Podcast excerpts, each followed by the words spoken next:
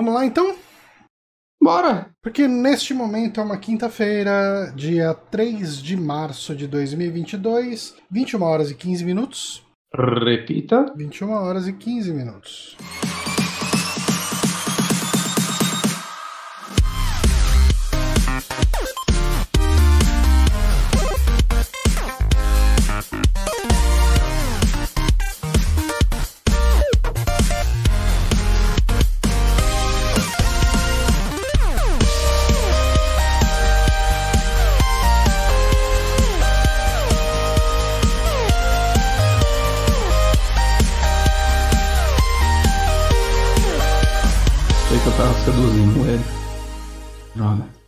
Agora estamos no ar, agora você pode seduzir o Hélio, porque estamos ao vivo no nosso twitch.tv barra superamigos e este é o Saque. Eu sou Johnny Santos, estou aqui com o Guilherme Bonatti. Olá. E hoje nosso convidado é o nosso queridíssimo Papai Platina, que está sempre aqui nos acompanhando desde os princípios dos tempos. Seja bem-vindo, Papai Platina.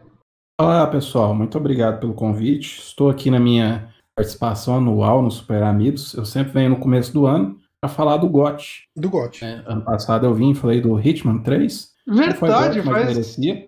faz É. um ano. É, por isso que eu falei, eu venho só para minha participação anual. Ah, não não precisa de, não precisava nem, nem lançar mais jogo depois. Saiu o É. ritmo, acabou. Saiu Elden Ring. Puf, Você quer outro jogo Não, pra quê? Eu vim falar do GOT, Johnny. Marty's Dead. Martin's Dead. Mentira, Elden Ring. Ah, Hoje, é só Dark Souls grande. Quanto maior, melhor, Bonatti. hoje podcastzinho de indicações exclusivamente de joguinhos. Fazia tempo que não rolava um desses, né? E Fazia. eu não sei, eu não ando jogando muita coisa, então a gente, É, eu, gente sempre, tá sempre falando mais de filme do que jogo. eu né? sempre tô empurrando uns filmes, umas séries aí no meio, porque eu tô jogando pouco. E a gente tá empurrando até gibi, ó a decadência.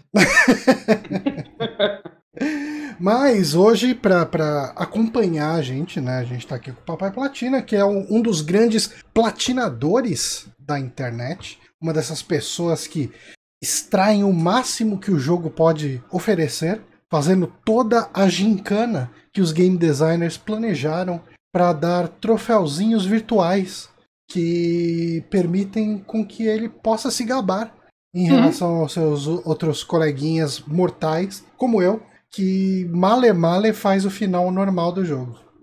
Sim, é verdade. O que eu mais gosto na internet é de me gabar das minhas platinas. Eu acho que você tá no, no seu total direito. William, você vai fazer a platina dupla no Elden Ring? Não, aí, o- aí o pai não aguenta, aí o meu casamento acaba. Eu vou- já vou custar fazer uma.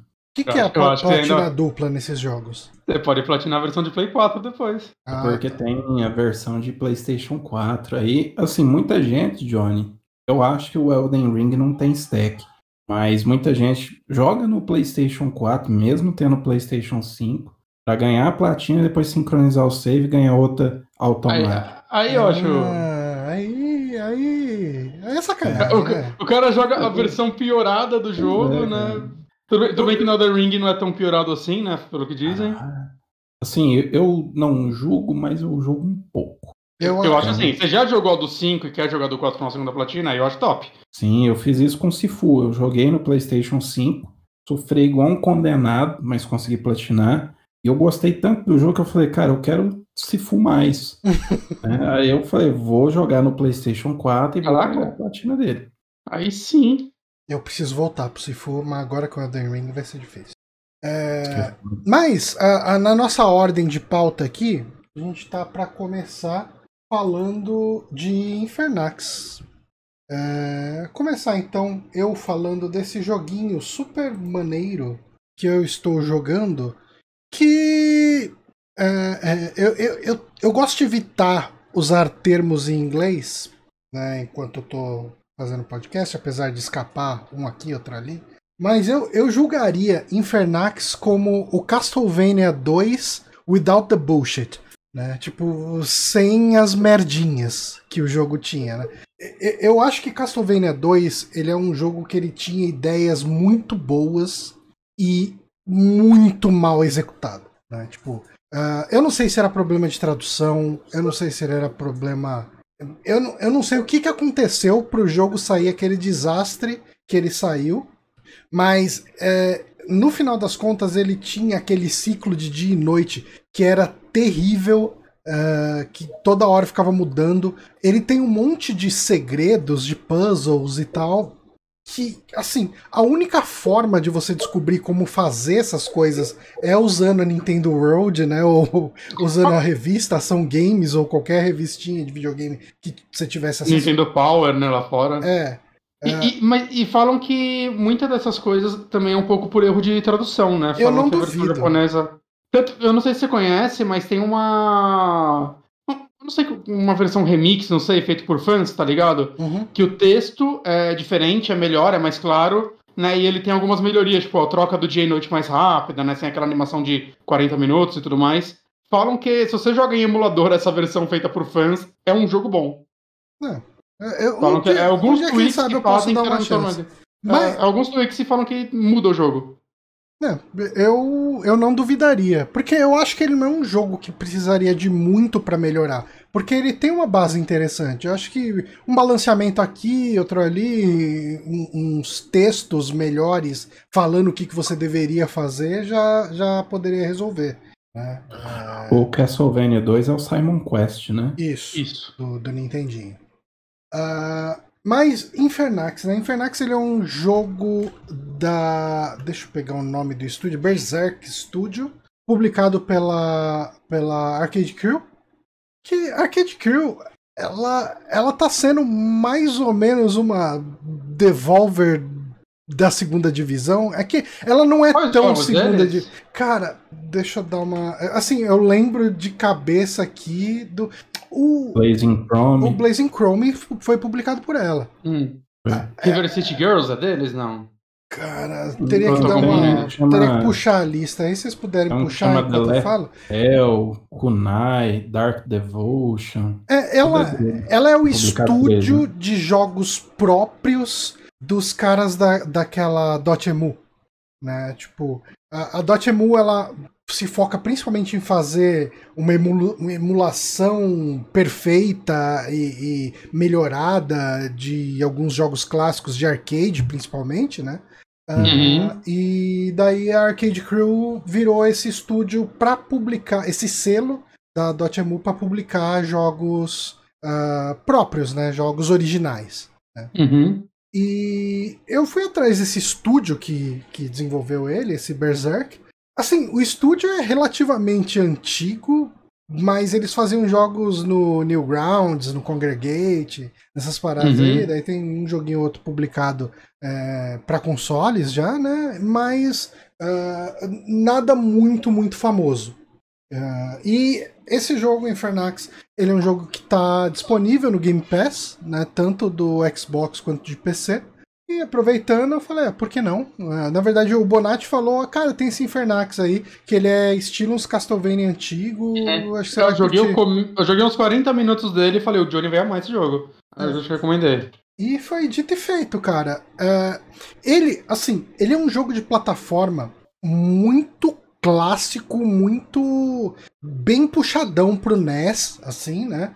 Uh, obviamente ele não tenta emular a paleta do NES, não tenta emular a resolução do NES e tal, mas é, é diria que é o equivalente ao. Assim, sem ir tanto pelas questões de limitação de paleta, mas eu, sei, eu, eu diria que ele é equivalente a um Odalus da vida. É, é um 8 bits maquiado. É, exato. Para quem, assim, ele é o que a sua memória lembra que era um 8 bits, é. mas se você for jogar um 8 bits de verdade, você vai falar, hum, isso é bem mais uhum. limitado do que minha memória lembrava. A quantidade de cores, né? Tipo, o NES não tinha, tipo, essa quantidade de sombrinhas nas pedras. Não. Já é um negócio que difícil, assim. É, e o Sprite tem uma limitação de não só de pixels, mas de cores que ele pode ter. É, esse monte ah, de coisa. O, ele é widescreen, né? O jogo. Já, isso já caga tudo. Hum? Ele é widescreen o jogo, só que ah, isso já é, caga tudo, né? Já, de possibilidade. Mas, assim, qual é é a ideia do jogo, né? Você é um, um guerreiro aí, um, na verdade é um, um nobre que tá voltando para sua terra depois de uma cruzada, de uma guerra ou qualquer coisa do tipo. E a sua terra tá tomada por monstros e, e, e demônios, né? E a população ali clama por você para poder ajudar e livrar a terra do, dos demônios. Ah, e assim, é, mecanicamente ele é um, um jogo extremamente simples, assim, no sentido de que você tem uma arma, né? É, você tem você não tem uma, varia uma variedade gigante de ataques, uh, de power-ups, de, de armas que Mas, você troca. Tem umas magias, né? Não, tem, tem. Eu vou chegar lá. Hum. É, o que você vai. É, assim, conforme você vai avançando na história, você vai adquirindo é, habilidades e você pode ir comprando umas magias também, né? É, toda dungeon tem um boss e uma habilidade, né? Uh, normalmente você vai precisar da habilidade para chegar no boss naquela dungeon. Né? Mas ele não é um jogo uh, muito focado em puzzles é, que dependam de habilidade, né? Tipo, não é um Zelda da vida, um Metroidvania da vida. Você tem um pouco disso, mas o, o mapa geral dele e até os mapas de dungeon ele é bem pequenininho, assim, né? não é um, um cenário gigantesco para se explorar. Né? E, e, eu gostei disso, porque no final das contas ele, ele acaba sendo uma experiência bem curtinha. É, ele é perfeito para ser aquela experiência entre jogos. Né? Quantas horas terminou ele? Cara, eu não contei, mas eu terminei ele semana passada jogando, tipo, tempo livre, assim, vai. Um, um, Umas seis horas? Meia hora no almoço, uma hora depois do expediente, sabe? Uma coisa assim. Deixa eu ver no How Long to Beat. Isso considerando que você é um profissional nesse tipo de jogo também, né, Johnny? É. Mas assim, eu, eu não achei ele um jogo muito difícil, assim. Uh, deixa eu colocar aqui How Long to 6 e meia no How Long to Beat ah, e 13 o compressionista. É. Eu acho que ele deve ter levado por aí umas 6 horas, 6 horas e meia.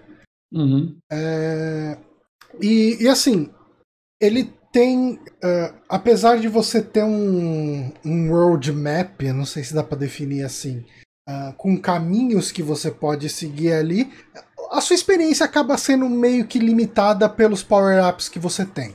Né? Uhum. E não é como se você tivesse muito lugar para explorar sem uma habilidade que você vai adquirir na próxima dungeon que você tem que ir.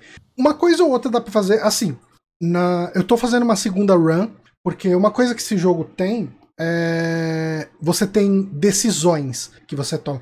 Ele é um assim, eles definem como um action RPG, né, na, se você for olhar o material de divulgação do jogo, mas ele é um, um plataforma bem Castlevania 2 com elementos de RPG tanto quanto é, Castlevania quests, 2. Né? Ele tem quests. quests. E você pode. Uh... Hoje, se você sobe o nível do personagem, Johnny, é um RPG. Mas ele. É, é, ele tem nível. Ele não tem exatamente nível. O que, que você tem? Conforme você vai matando inimigos, você ganha moedas e experiência. Aí a experiência você usa para comprar habilidade no save points e o dinheiro você usa para comprar itens e habilidades nas cidades. Né? Uhum. Uh, ele não é um jogo que você vai avançando de nível organicamente conforme você vai matando inimigo. Né? Tipo, ele não é um Castlevania Symphony of the Night que você vai matando, matando, e tal, pá, você ficou mais forte. E aumentou sua, uhum. sua, sua barra de, de energia. Ele tá mais pra um Mega Man nesse ponto, que você vai achando power-ups no meio da fase, né? A diferença é que você compra eles aí. É... Tá. É que o Mega Man, ele acaba sendo mais um lance de...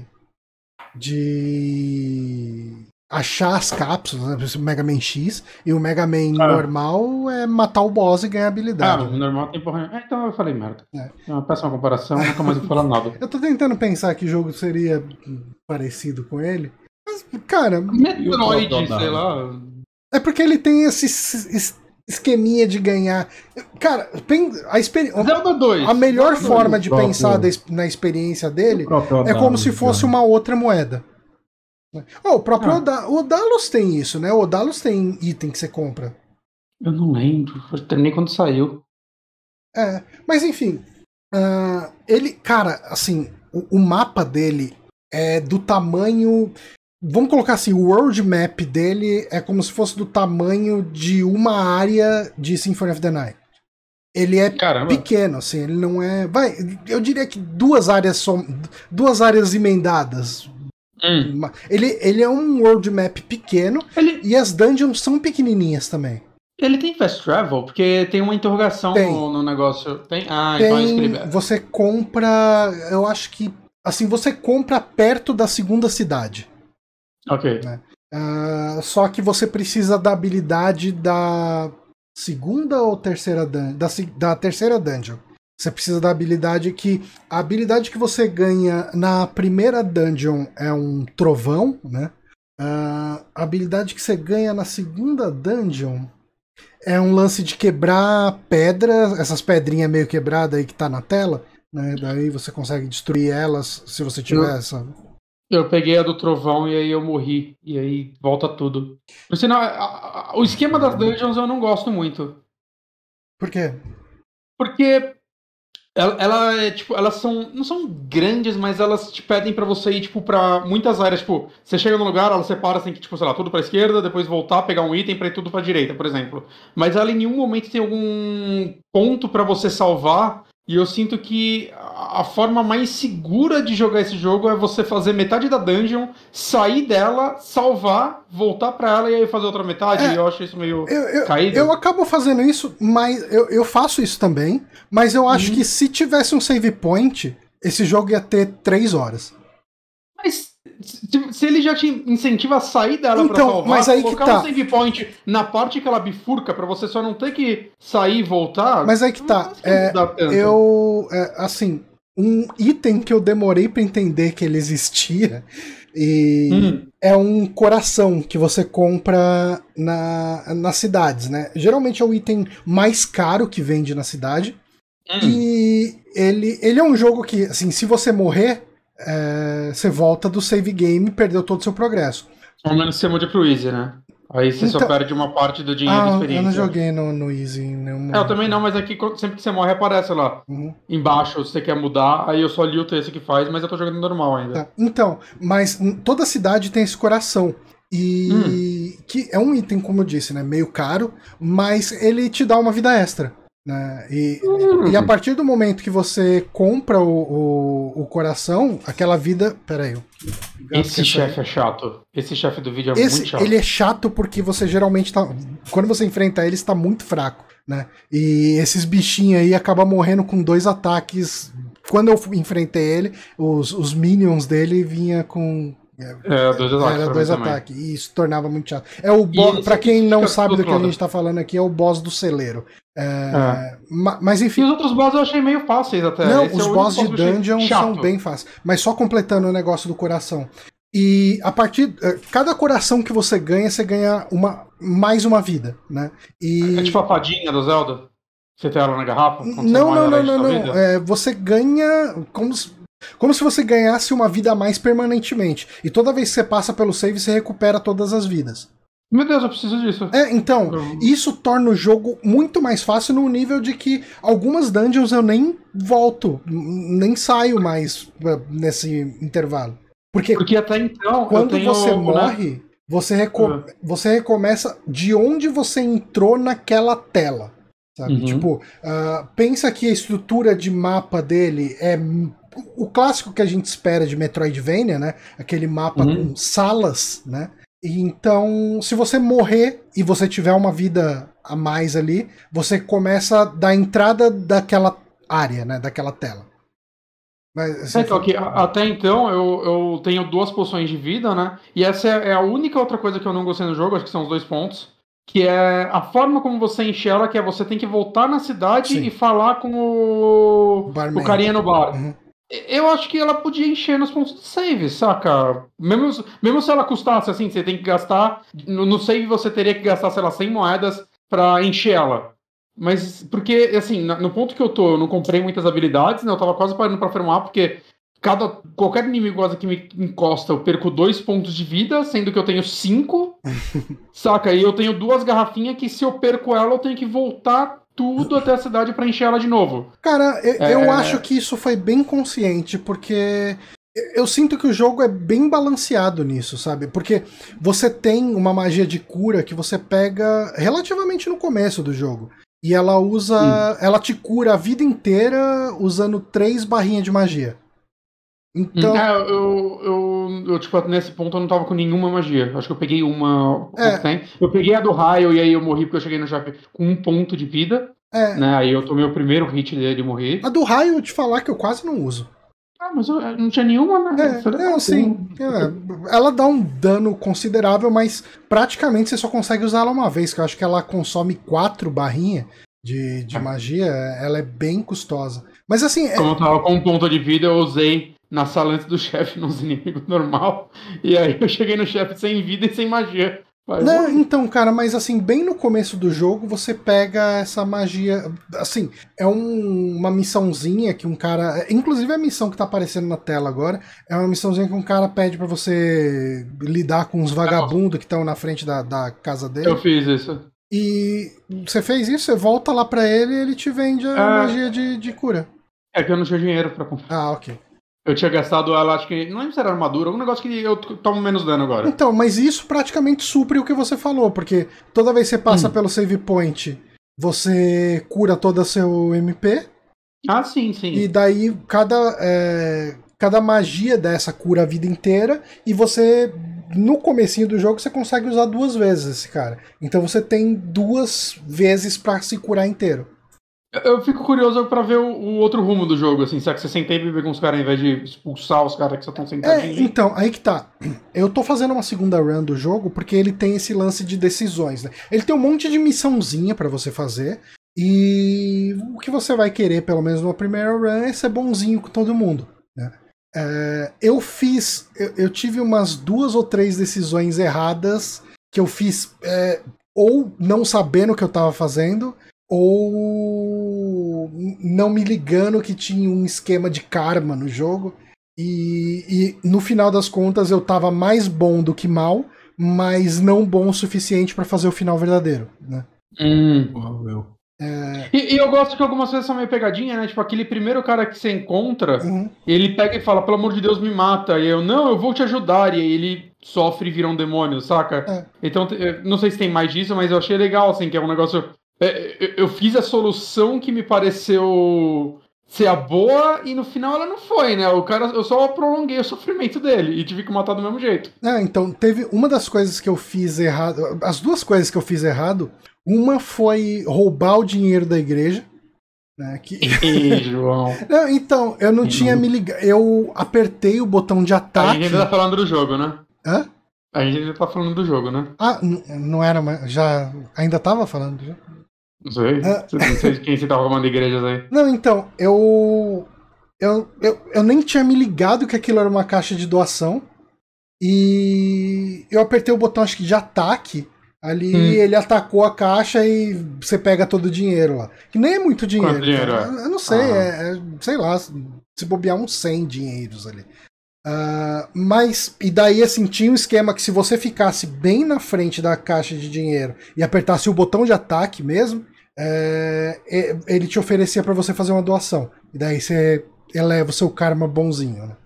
Uh, e teve um outro hum. lugar que era uma barragem. E eu cheguei a destruir a barragem. E a barragem inundou a cidade que estava do lado. Meu Deus. E eu não tinha me ligado, né? Que eu cheguei, tá, eu acho que eu, eu destruindo essa barragem, eu devo abrir alguma área, né? Pra eu visitar e tal. E não, era isso e eu já tinha dado save, né? Tipo, depois da, de destruir a barragem. E daí. João. É. Mas daí, assim, é, ele tem um esquema de você ir deliberadamente malvado, né? Porque no meio do caminho, né, você tá indo enfrentar um demôniozão e tem um grupo de cultistas. E você encontra esses cultistas algumas vezes e eles ficam te falando: não, vamos destruir as cidades e tal. E daí você pode optar e falar: não, não vou destruir cidade nenhuma, e daí você vai enfrentar os cultistas. Mas se você topar destruir as cidades, você vai aumentando seu karma malvado e você vai fazer um outro final, né? Uh, o, o que eu tô tentando agora é fazer o final realmente bom, né? É, uhum. Eu tenho na minha cabeça mais ou menos as decisões que eu tomei errada, né? Uhum. E, e, daí, assim, quando você faz o ou full evil ou full good, você consegue fazer esse final verdadeiro que envolve você é, pegar o Necronomicon e abrir uma dungeon a mais e tal, e daí você vai enfrentar um boss mais, mais fudidão. Que legal. Mas assim, cara, é, é um jogo muito legal, assim, para quem gosta de jogo de plataforma, Castlevania. Até ele não é Metroidvania tanto. É Castlevania 2, eu acho. É, acho que é a é, melhor então. comparação. Mas assim. eu acho é, que, claro... assim, como o termo Metroidvania é bem popular, né, entre jogadores dos tempos atuais, ah, se você gosta de Metroidvania e, e gosta de jogos com uma pegada retrô, muito provavelmente você vai curtir esse jogo. É, eu quero terminar ele. Eu, eu, eu- gostei bastante, assim. Eu, eu tive só esses dois probleminhas que eu falei, assim, esses dois. Que, que não é algo que, tipo, jamais me faria parar, saca? É, é só dois negócios que eu fico, hum, às vezes me dá um pouco de preguiça. Mas até que você me falou o lance da magia, eu vou- acho que agora, quando eu jogar a próxima vez, como eu tô perto daquele cara, Uhum. eu tô nessa dungeon aí do- dos espinhos. É, É, eu, Eu acho que eu fiz essa sei lá. dungeon no mesmo esquema que você. Sem, Ah. sem ma- Não, não, eu já tava com a magia de cura. hum. É, então, eu, eu acho que eu vou, sei lá, farmar um dinheirinho só pra comprar essa magia. Uhum. E aí eu. Cara, vou- vale vou a pena. daí. A magia de cura eu, eu tava usando até o final do jogo. Porque ela cura a sua vida inteira. Me parece útil pra caralho. É, E então. to- é só dois pontinhos de, de É magia? dois? É, tipo, é, acho que foi o que você falou. Eu não lembro se é dois ou é três. Eu acho que é três. Mas ainda assim, tipo. cê- Não, tem que dar uns level up na minha magia, que eu acho que não dei nenhum. É. Eu só dei vida e força. Mas, mas vale a pena, cara. Tipo, você pegar essa magia porque ela é. Ela faz a diferença no jogo, assim. Ela. E, e ele tem. E, e jun- assim, sempre que possível comprar o coração e logo depois Uhum. comprar os frasquinhos. Quer dizer, é, é muito. Aí que tá, né? Toda vez que você chega numa cidade, você quer pegar todos os, os itens que os caras estão vendendo lá. Porque Só que o farm é lento, né? O grind pra dinheiro. é, é- esse é o maior probleminha, assim, que eu encontrei. Tipo, eu demorei demais pra. Assim, lá perto do fim do jogo, eu acho que é na penúltima dungeon, é, tem um- um- uma dungeon que é fácil farmar dinheiro. Tem um boss que, Uhum. que tem um moveset bem, bem previsível, ele tem uns movimentos bem previsíveis e ele dá bastante dinheiro, geralmente, e dá bastante experiência também. E ele tá logo na entrada da dun- dungeon. Então, nesse momento, eu ficava entrando, matava, entrando, matava, entrando, matava, sabe? Tipo, o tempo inteiro E, pra farmar. E eu gosto muito do esqueminha de quests dele. Eu acho que ela- elas são umas historinhas legais, assim, saca? É tudo Não bem simplesão, né? Aquele lance de. Isso- ah, mas é que o mundo dele é legal. É, então. O meu marido tá possuído, ele precisa Uhum. que alguém eh, exorcize ele. Aí você vai pegar Mas ele tem uma. uns twistzinhos, né? É. Ele tem uns twistzinhos, às vezes, né? Uhum. Tipo essa do. Sei lá, o cara, ah, se livra desses caras. Aí vocês vai lá e, tipo, os caras te dão a opção, não, você pode beber aqui com a gente. Saca? Eu acho que não é algo revolucionário e tudo mais, mas é um negócio que, tipo, pra mim, pelo menos, é bastante pra me engajar um Sim, pouco mais nesse sim. mundo do que se fosse só ir lá e matar um bicho sempre. Eu- é, é Tá. aquele nível de, de profundidade de história de side quest que você tem num Zelda da vida, né? Ah, E dependendo do Zelda, é até abaixo disso, viu? É, então. Ah, eu preciso que você salve fulano. Ou leve essa poção pra cicrano. E beleza, Uhum. você vai lá e, e faz e acabou. E, e é bacaninha. E tem um texto engraçadinho e tal. É que eu gosto desse mundo desse jogo, sabe? Esse mundo meio. Meio Castlevania, meio os demônios fodendo tudo na humanidade. Eu acho legal. E ele é um Castlevania vivendo com numa- gore, né? É, é o é É. Castlevania 2 com... É até uma coisa legal, quando você mata os inimigos, tipo, você vai ficando banhado de sangue, né? Uhum, uhum. É, é bem engraçadinho, porque é um gráficozinho bem NES, só que, tu- cara, tem to- Quando você mata boss, geralmente, o boss jorra sangue em cima de você. E você vai ficando todo ensanguentado do sangue do boss. É, E, um- e um detalhezinho que eu gosto do combate dele é que ele tem um combate meio Zelda 2, que é o lance do escudo, né? Uhum.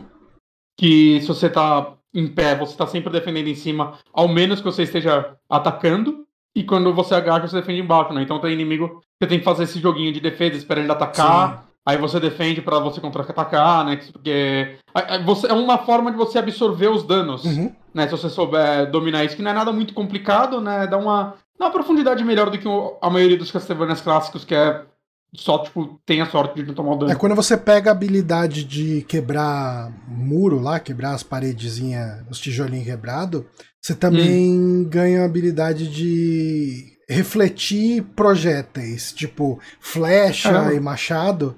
Você, uhum. você consegue golpear eles e eles voltam no inimigo.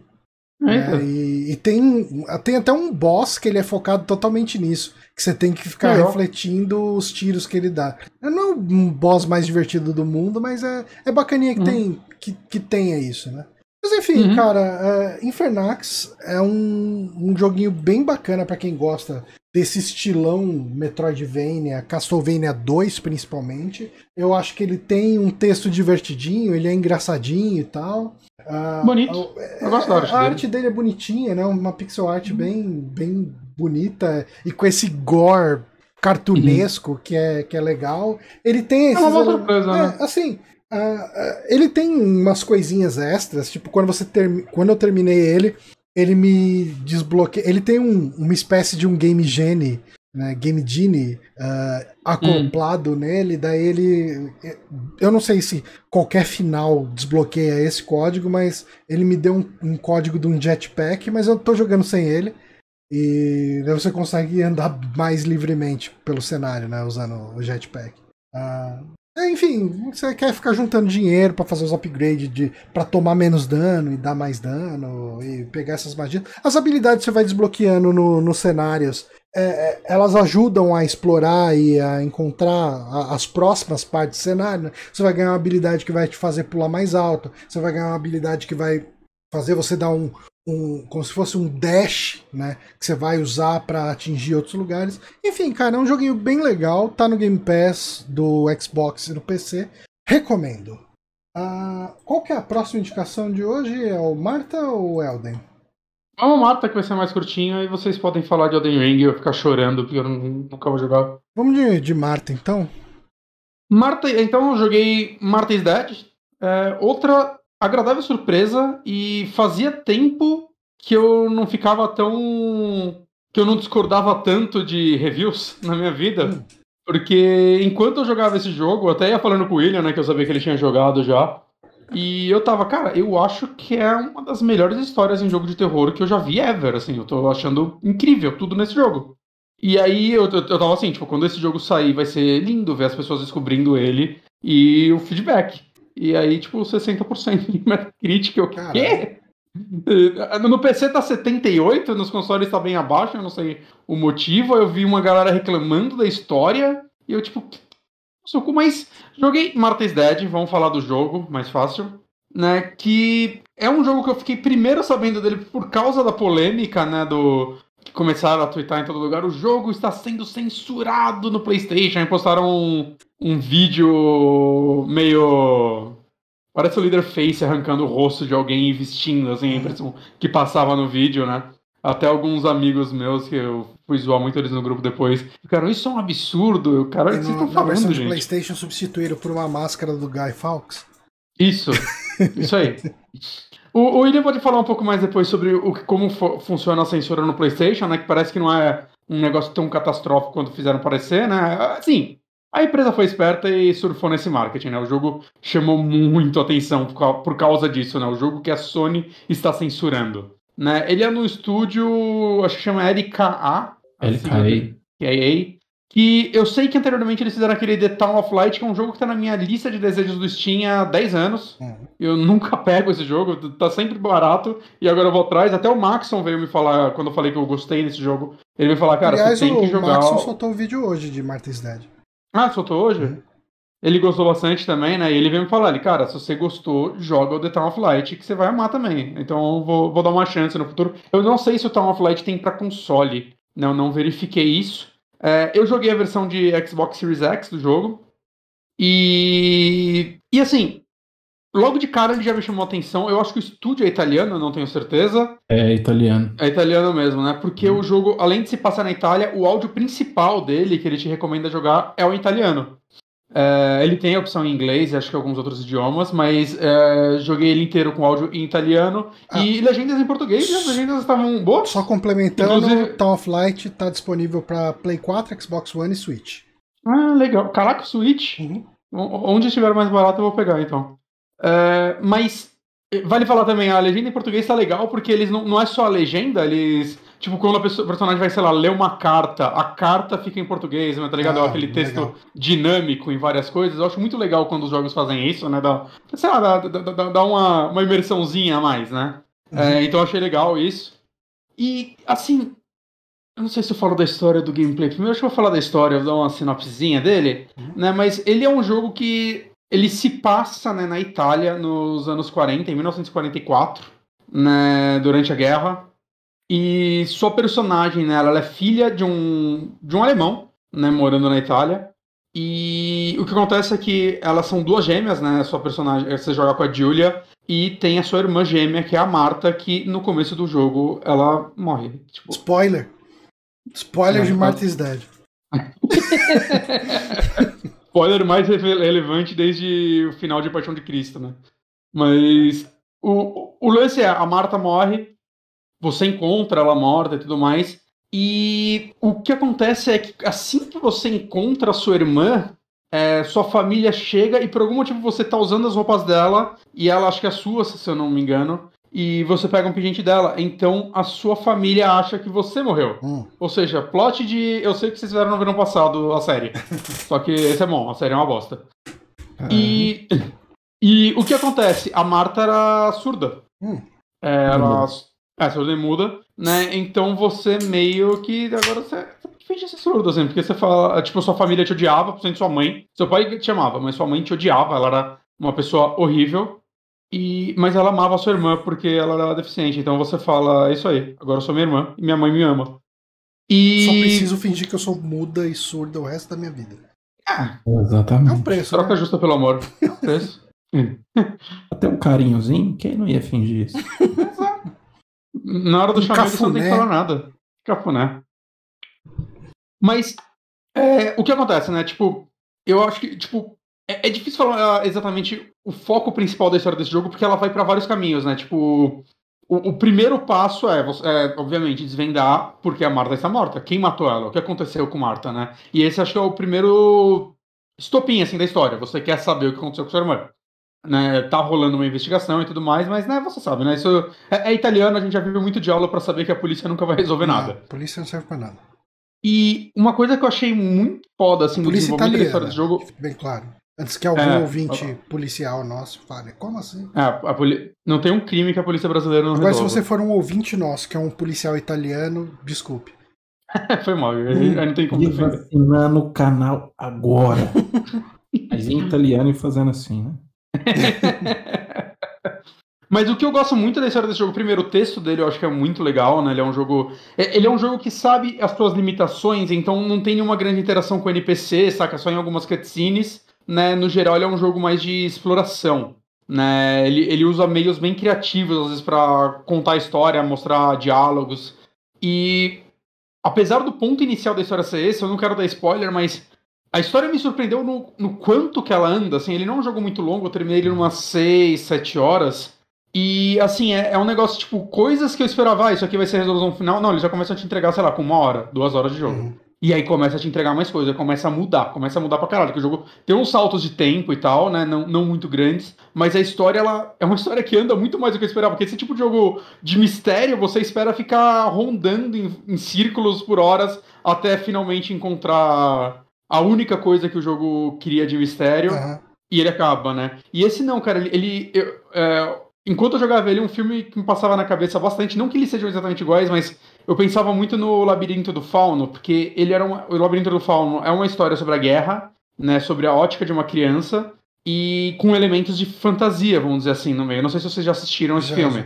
Né, ele é maravilhoso. E eu sinto que esse jogo é muito isso, assim, porque ele tem elementos de terror, ele tem elementos sobrenaturais bem claros nele, mas o foco é muito grande na guerra, saca? E, na- na- na- sei lá, nos, em coisas tipo você, saca, seu pai é alemão, assim, é, vocês estão, sei lá, do lado dos nazistas, tem negócio nazista na, na sua casa, né? Quando. Ah, não, não vou spoiler. Mas. O seu pai, o assim, jogo, assim- pelo menos no que é estabelecido no começo da história, o seu pai era alemão do lado dos nazistas? Ou é, Então, ele- tá saindo da Alemanha? E- Ele tá do lado dos nazistas, mas ele não é. Ele é tipo.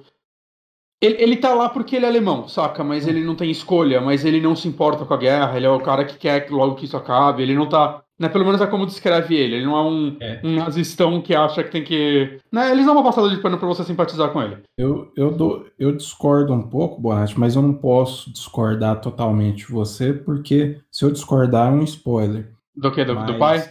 É. Mas hum. assim, durante o jogo inteiro, a Marta sempre tá falando, meu pai, ele é, ele é um general nazista, Sim. então ele tem uma patente alta, mas ele tudo dá a entender que ela fala que ele não gosta dessa guerra, que ele não quer. É, é, é o ponto de vista dela. É.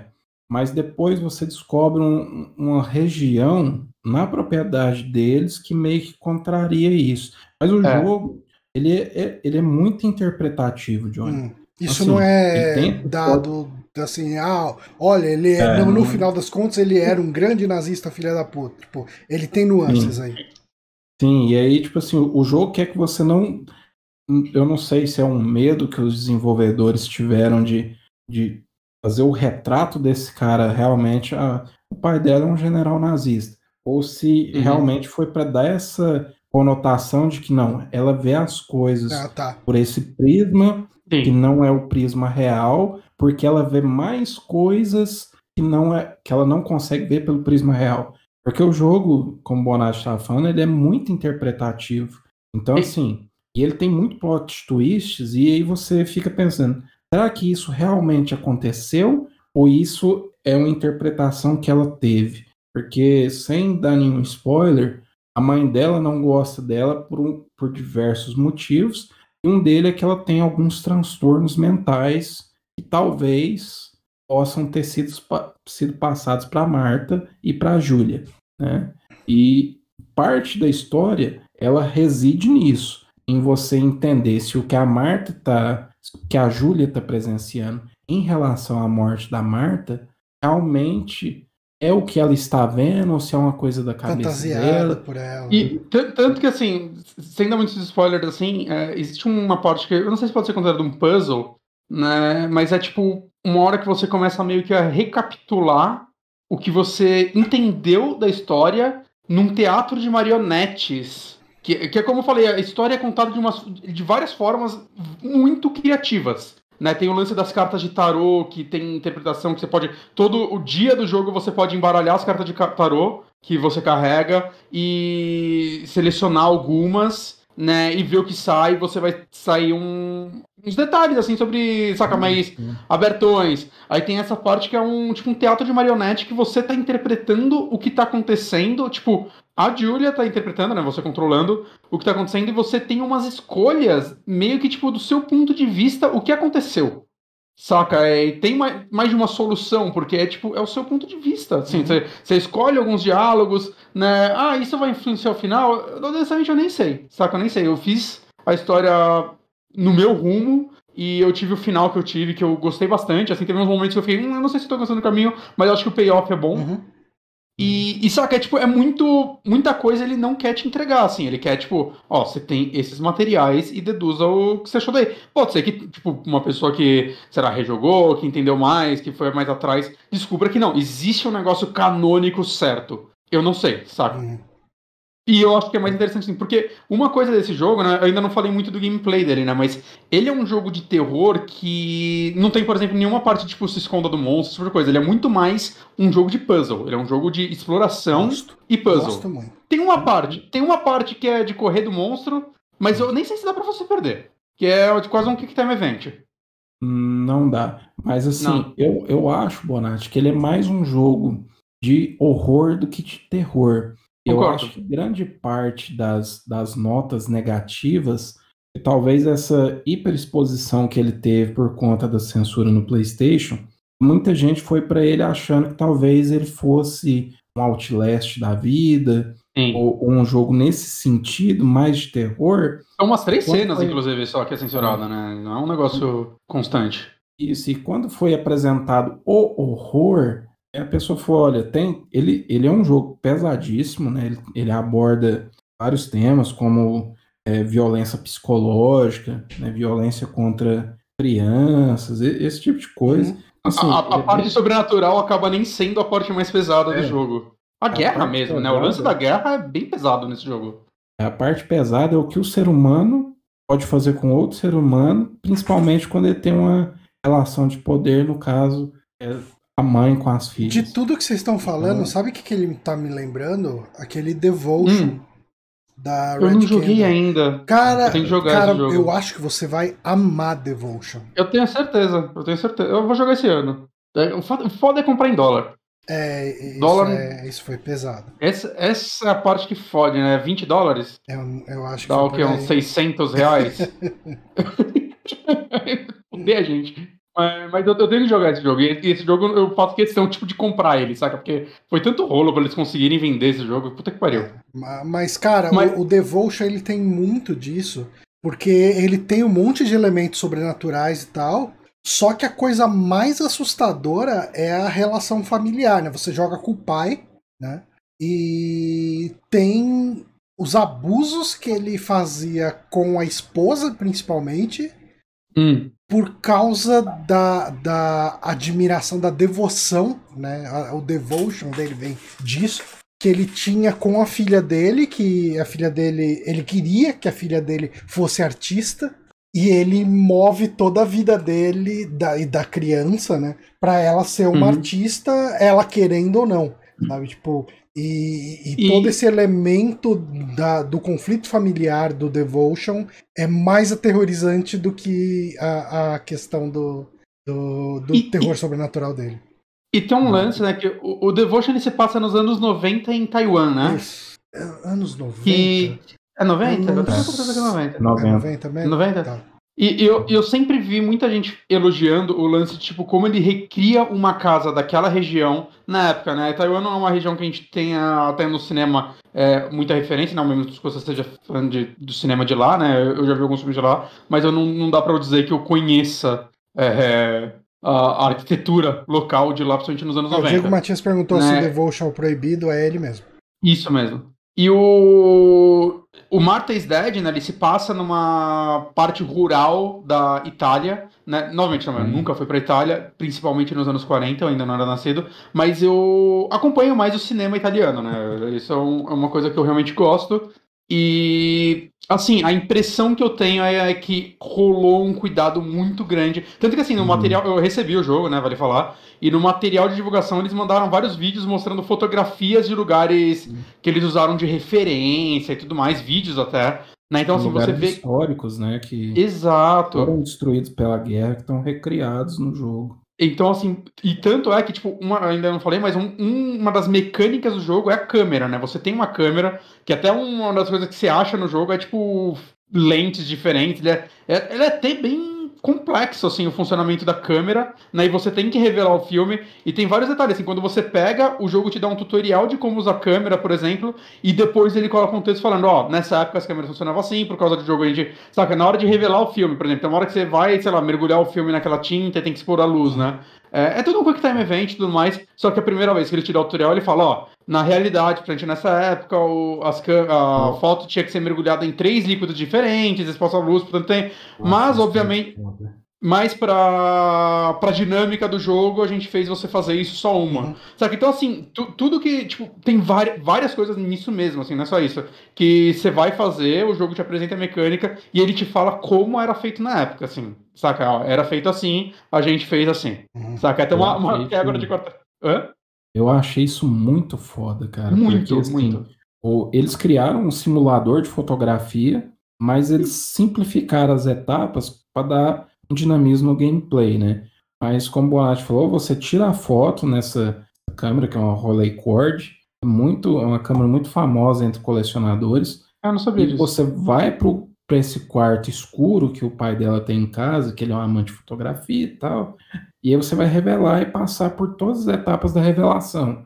É lógico, como o Bonatti falou, ele explica, e isso eu achei muito foda, ele explica assim, olha, você está colocando a foto aqui no, na, na, imersão aqui em prata, você está aqui em segundos fazendo isso, tem um quick time eventzinho para você revelar ela, mas na realidade isso durava tanto tempo. Então assim, quem gosta de fotografia ou já mesmo já, já teve contato com máquinas fotográficas de filme, né, não, não tão antigas, mas as primeiras de filme que a gente teve contato, isso assim, na casa dos seus 30, 40 anos, tipo, você lembra que para você revelar, para você colocar o filme na máquina era daquele jeito. Uhum. Você não podia tirar o filme de qualquer jeito, você não, não batia você a luz nele e você perdia, a foto. foto né? É. Então, assim, e, e muito dos, dos pequenos puzzles, se a gente puder até chamar de puzzles, é, que existem no Martha's Dead, é, são atra revelados através dessas fotografias que ela faz. São segredos, e, né? Você foi atrás deles, é. né? Inclusive, eu ficava muito cagaço sempre que eu ia tirar uma foto. Eu pensava, assim que eu tirar a foto e sair da máquina, vai. Vou tomar um jump scare aqui, mas o jogo eu acho que tem uns dois ou três jump scare só, né, Bonatti? Sim. E, e, inclusive ele tem muita quebra de expectativa, assim, no sentido, tipo, sei lá, o jogo, tipo, ele tem quests, né? Então uma hora que ele fala, ah, fotografa esse corpo. É óbvio que vai aparecer um fantasma. Não aparece, saca? É tipo, vários momentos que você espera, assim, clichêzão. Não, não, você só tirou foto aqui. Você só precisa tirar foto, fica tranquilo. Mas saca? ele é tenso e... do começo ao fim, né? Por é, então, eu, disso, eu acho. Então, eu acho que ele é mais tenso por ele não ficar te dando jumpscare, porque você falar, não, é, é agora. agora né? Ele é o jogo do tempo todo do é agora. E, cara, isso é incrível. E assim, eu não falei ainda, mas o jogo ele é, ele é meio mundo aberto, né? Porque você se passa nessa região e você pode explorar ela livremente. É uma região meio hum. grande, né? E o jogo tem tipo um quest log, assim, grande, assim, de coisas para você fazer. E você vai fazendo. Algumas são opcionais, outras não. Né? Eu, eu fui fazendo tudo que eu conseguia porque eu queria extrair história desse jogo até onde tava, cara. Porque, sabe, eu, eu, eu é um jogo que eu, eu me vejo tentando jogar de novo depois porque eu perdi coisa, né? Eu não fiz, sei lá, não fiz todos os achievements, então eu sei que eu perdi coisa, né? E, sei lá, tem até uma parte que, sem dar muito spoiler, você meio que pode ajudar uns revolucionários, vamos dizer assim. E eu acho que teve um dos puzzles mais incríveis que eu já vi no jogo, que é. E, inclusive, eu quero saber o que acontece se você não ajudar eles. Se, se o jogo deixa, eu não sei, inclusive, né? Ele, você tem a opção, mas eu não sei o que acontece, porque eu, eu ajudei. Foda-se os nazistas. E tem uma parte que você tem que conversar com eles por código Morse. E eu, eu, eu cara, eu fiquei assim uns 10 minutos olhando pra tela falando, eu não sei o que fazer. E eu joguei antes do lançamento, não tinha guia. Eu fiquei, cara, eu fiquei. Eu, e o William foi mais esperto que eu, porque ele procurou um dicionário de código Morse. E o mais incrível é que funcionou, né, William? Mandei a mensagem pros revolucionários e Mas tipo, o... o que mostra que é preciso o negócio, é código morto é. de verdade. E eu, eu aprendi agora, sou especialista em código morto. Porque Mentira. assim. No, é só ter uma mapinha jogo, na minha frente e você fazer. O jogo você tem um telégrafo, e no telégrafo ele tem um, um guia para o código Morse. Só que, assim, por exemplo, você tem a letra A, aí você tem um, uma linha ligando a um ponto, aí dois pontos e uma linha. Beleza. E essa tablura, ela ela tem para todas as letras, todos os números, tudo mais. Eu errei que eu comecei de baixo para cima e aí não fazia sentido. Ela é muito difícil de interpretar. Eu falei, cara. Então, não, mas quando, quando você. Quando eu entendi o que ela queria dizer, é, eu vi que é tipo, é, é, fácil com, com guia. Saca? Porque o que acontece? É, sempre chega. Vai, o código Morse, sei lá, sempre linhas e pontos, né? Então, eu tô, obviamente, eu não sei fazer aqui, eu não sei o que eu tô fazendo agora. Né? Eu tô falando com o guia que tem no jogo, eu consigo interpretar. Porque o que acontece? Ele sempre. O primeiro negócio vai ser linha ou ponto, seja lá qual ele for, o primeiro vai determinar de onde você vai começar. Você vai começar da esquerda ou da direita. Né? É, se é uma linha, você vai começar da esquerda. Aí acontece, se o próximo. Aí, tipo, é, ele desce um negocinho assim para uma bolinha, né? Que é tipo um A. Aí o A tem um pontilhado para a esquerda e uma linha para a direita. Se o próximo for ponto, você vai pro da esquerda, B. E aí se o próximo é outro ponto, você é. vai pro C. E aí pronto, você matou esses três, você tem o C. E aí, e aí tipo, você foi o que eu não saquei de forma nenhuma, esse traço Nossa, pontilhado. Eu, eu fiquei muito, um, fã, muito tempo. Um, um fã trivia para vocês sobre, o, uh, sobre código Morse. Vocês sabiam que a batida, a batida de YYZ é, YYZ em código Morse? YYZ do Rush? Sim, sim. Uhum. Ligado. Isso aí, é, é, o ritmo da música é YYZ em código Morse. É porque o, o ponto é só um toque, né? Tá. Uhum. E, a e o outro é um, é, tá segura. segurando. Fica aí informação pro ouvinte. Mas, mas... Se você precisar digitar YYZ, YYZ em código Morse um dia, só lembra da música do Rush.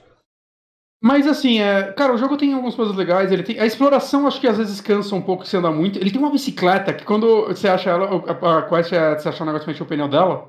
E aí é tipo, ah, não, a bicicleta te facilita chegar nos lugares mais rápido. Eu falei, é fast travel. Não é fast travel, é bicicleta e ela é estranha.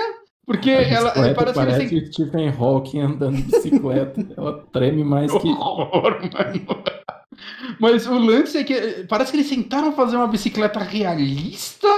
Só que, nossa, é muito estranho. É, eu entrei no cenário, eu ia sair dela, saía em parte A bicicleta não era o jogo que você ia falar e você desistiu de falar? Ah, sim, sim. É, não é que eu desisti, eu não joguei ainda o bastante pra poder falar. Né? Mas eu tô jogando o jogo mais cancelado do Brasil. Quem sabe no próximo podcast. No próximo podcast eu vou falar de Elden Ring também, tá? Só quero falar. Ah, vou- tranquilo. Falaremos. Eu preciso falar desse jogo. Mas, enfim, assim, Martha's Dead, gente, é. Pra mim, assim, como eu disse no começo, fazia tempo que eu não discordava tanto de reviews. Porque eu não tô entendendo, assim. Eu, eu não sei se a galera tá jogando de má vontade, porque puta que pariu, o maluco recebeu Elden Ring, eu recebi essa porra, saca? eu, eu não sei, mas. Eu achei, assim, um jogo tão interessante, tão. Saca, feito com um certo carinho, assim, né? Tipo, atenção a detalhes dele, ele sabe as próprias limitações. É, eu acho que ele quer contar uma história que, que ele se importa muito e que pra mim funcionou demais, assim, é... Fazia tempo que eu não, não via uma história, principalmente num jogo de terror, assim, com uma sensibilidade legal, assim, né? Porque, eu não sei, eu acho que jogo de terror... Normalmente a história é, tipo, ou é a coisa mais ação, tipo Resident Evil, né? Ou é um negócio mais, sei lá, vai jogar um Outlast e é só o, mais grotesco, né? Que você vai descobrindo dos experimentos. E esse eu não sei, cara, eu sinto que é, é- ele é, em primeiro lugar, uma história de guerra, assim, de pessoas passando por um período horrível, assim, saca? E como ele entrega coisas, assim, tem um momento que você. Eu não vou falar quem, mas tem um momento que você fala com um personagem por telefone. E vocês meio que marcam de se encontrar, e aí, tipo, tem um corte, uma narração, assim, que o jogo tem várias narrações entre os capítulos, falando. Ah, a casa dela foi bombardeada e tal, a gente acabou nunca se encontrando. Saca? É coisas, tipo, esse tipo de, de detalhezinhos que ele vai colocando, é, as escolhas. Visualmente, assim, ele tem uns momentos muito legais, é, gente, pra quem gosta de um gorzinho, delícia, né? É, é- é estranho assim que ele, ele é um jogo que tem escolhas, né, de entre modo resolução e performance, porque ele não parece um jogo tão pesado, mas eu joguei no modo 1080p a 60 FPS, mas ele tem um modo 4K. No modo 60 FPS, às vezes ficava 30 e parecia que a resolução subia, eu não entendia nada. Eu acho que tava bugadaço o negócio quando eu joguei e ele ficava alterando. Porque às vezes eu tava andando do nada, assim, o visual do quarto mudava e ficava lento pra caralho e voltava. Eu, cara, o jogo tá, tipo, trocando entre as opções sem eu querer, assim, no, no Xbox pelo menos. Eu achei muito estranho, mas eu joguei antes do lançamento, então teve correções Ele tudo mais. saiu- O William até perdeu o Ele save. saiu pro Xbox One e Play 4? Xbox, ele tem pra todos, né? É, Xbox One, Play 4, PC, é, Xbox Series e Play 5. Tá, a, A versão de a- a versão de Series Play 5 é, é otimizada e tal. É, é uma versão diferente, né? É.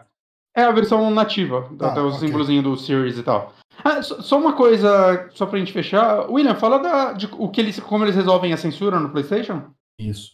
No caso da censura, antes do jogo sair, rolou um vídeo, que inclusive passou aí na live algumas vezes, esse que o Bonatti comentou dela retirando o rosto da Marta e usando ele para simbolizar que ela estava tomando a identidade da Marta. É uma cena Essa muito importante até, né? Tipo, É. pra desenvolvimento da personagem. Sim, e assim, a censura no PlayStation, primeiramente, ele tem uma opção que o Xbox e o PC não tem, que é você pode escolher censurar as cenas, você mesmo, como jogador. Você escolher como censurar as cenas, ela começa a fazer a ação, e aí vem uma tela preta, tem uma narração em off, e aí já mostra a ação já realizada.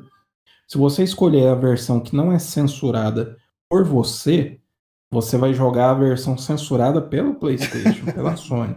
Mas o que, o que A censura, a censura da cena foi feita pela Sony? Foi pedido da Sony? Foi imposto? foi pedido da Sony para os Tá desenvolvedores. ok.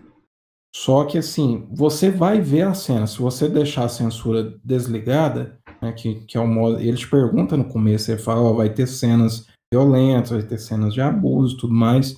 E aí você pode escolher censurar ou não. Eu não escolhi censurar, né? E eu consegui assistir todas as cutscenes que seriam censuradas no PlayStation e, no Xbox seria normal. Eu estava conversando, eu estava jogando, conversando com o Bonatti, que ainda estava iniciando o jogo, e estava conversando com o Rodrigo Gatti, lá do Multitap, uhum. e ele estava mais ou menos na mesma, no mesmo lugar que eu, tal, e a gente foi trocando.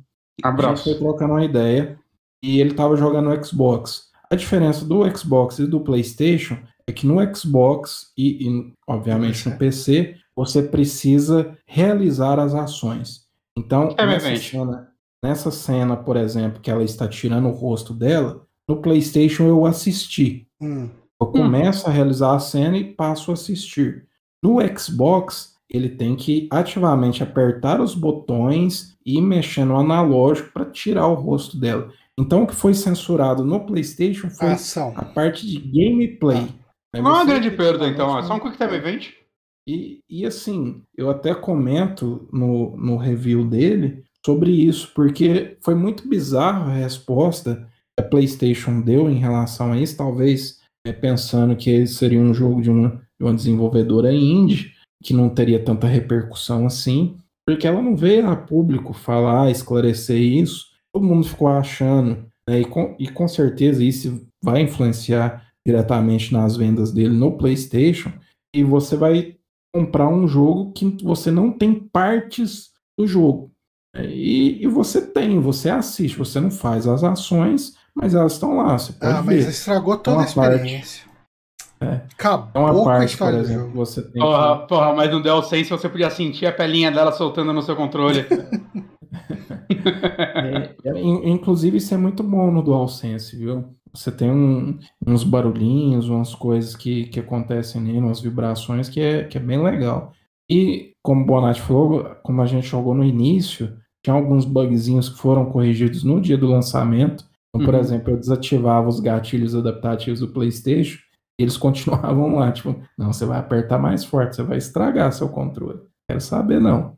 Mas, assim, essa questão da censura foi muito bizarra, porque você ainda vai ver a cena, né? Se você escolher essa opção de ver, você só não vai realizar ela. Então, assim, totalmente sem propósito, cara. Porque vale, vale. o jogo. Não posso esquecer de. Eu não posso esquecer quando eu estiver fazendo post desse podcast de postar o, o link do seu review ali.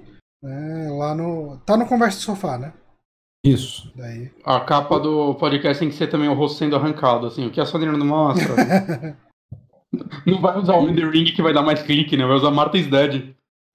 E o mais estranho é porque ele já é um jogo que já tem o PEG 18, né? Ele é para maiores de 18. Sim. Naquele ESRB, ele é mais 17, que é o Mature, né? Então ele uhum. não é uhum. um jogo com audiência que talvez é menor de idade ou coisa assim. Ele é um jogo realmente sensível, ele aborda uns temas, assim, eu tava jogando essa parte do gore, essa parte que você tem que fazer essas coisas a gente não pode falar muito aqui para pessoa ter a própria experiência, essa parte até que não me incomodou tanto, não. Ela é graficamente impactante. Quando você está fazendo, você fala, caralho.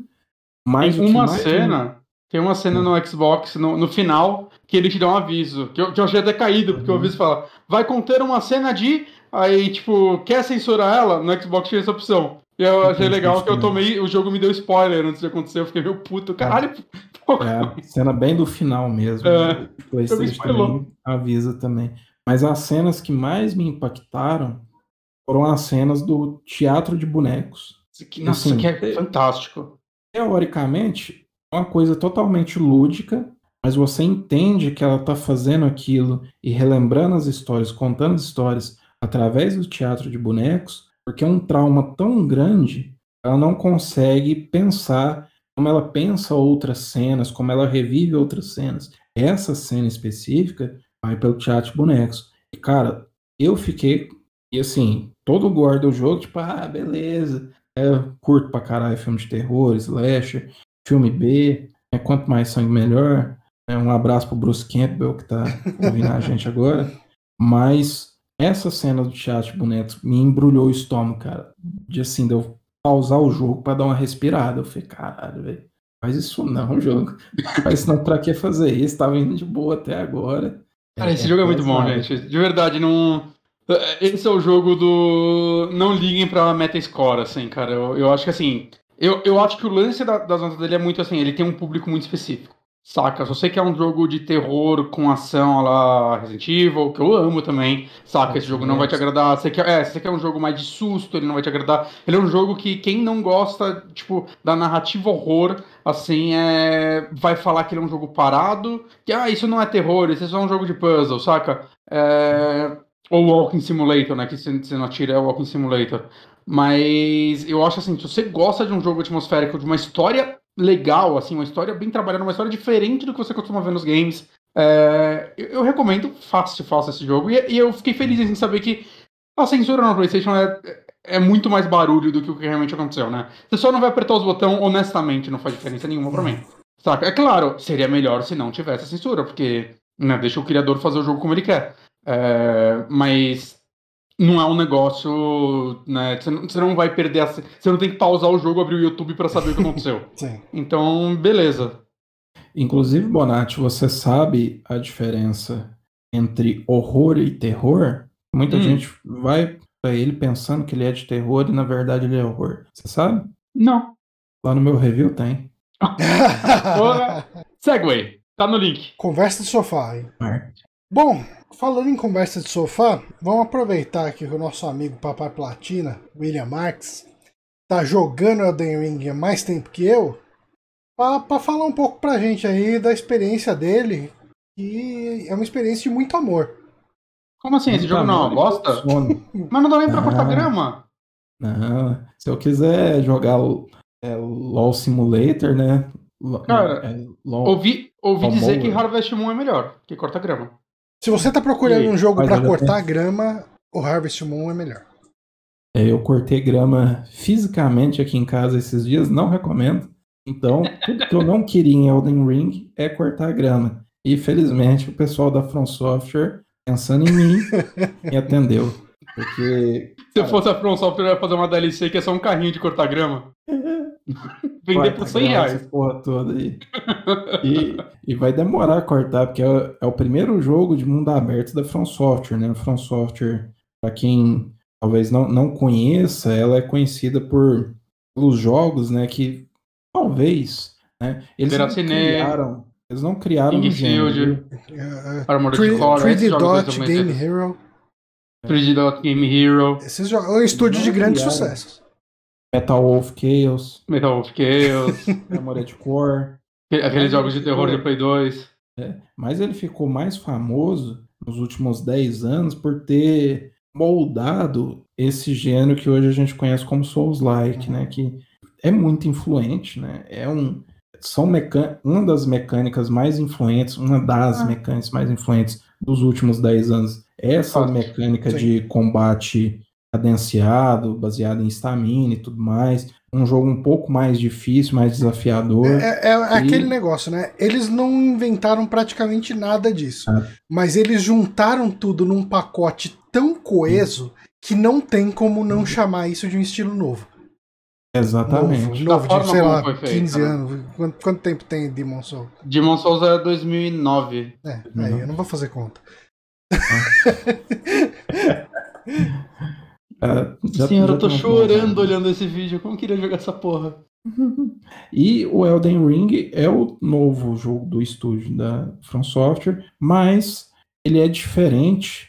É, ele, ele, é muito parecido. Muita gente, antes de lançar, fala: ah, vai ser mais um Dark Souls. É, Dark Souls 4, tá muito parecido com Dark Souls 3. Briguei ele muito não... falando que não. Sem jogar, eu já tava brigando.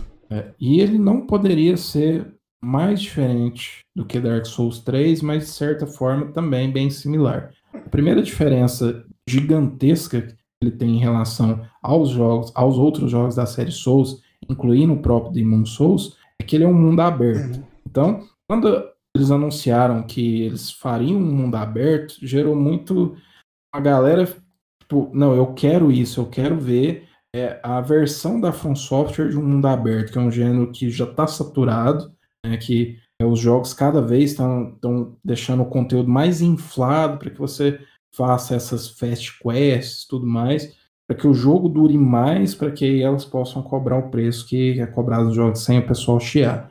E outra vertente ficou preocupado que, caramba, como que a From Software vai sair desses mundos extremamente fechadinhos que ela tem, balanceados, né? É, com esse level design é, fino que ela hum. tem, né?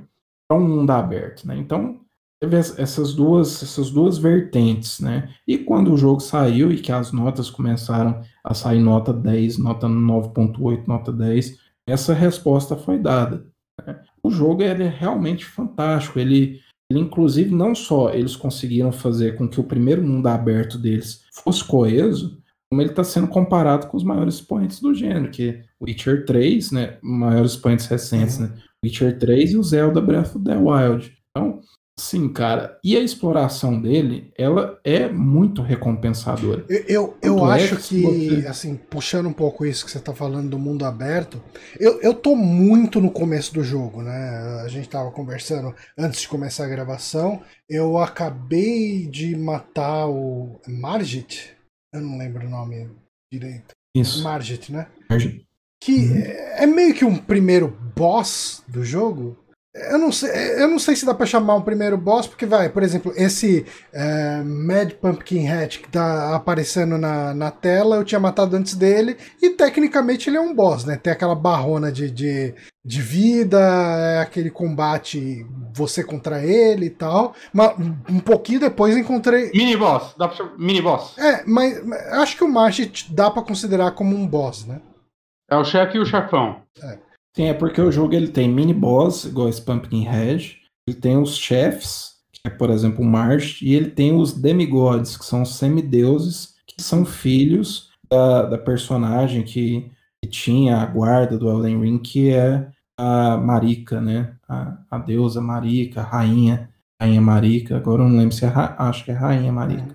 Então, que sumiu depois que o Elden Ring foi estilhaçado, né? O Anel Pristino. Anel Pristino. Então, qual o seu a tradução erudita aí. O que o seu personagem tá fazendo aí? Tá indo atrás do anel pristino, não é?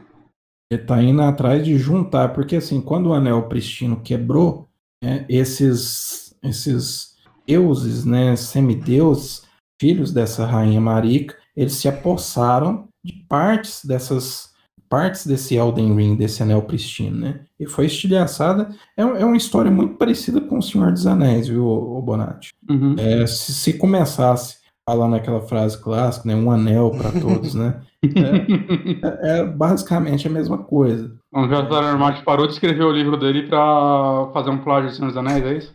Ué, mas nos livros dele também tá fazendo plágio de Senhor dos Anéis. Né? Ah.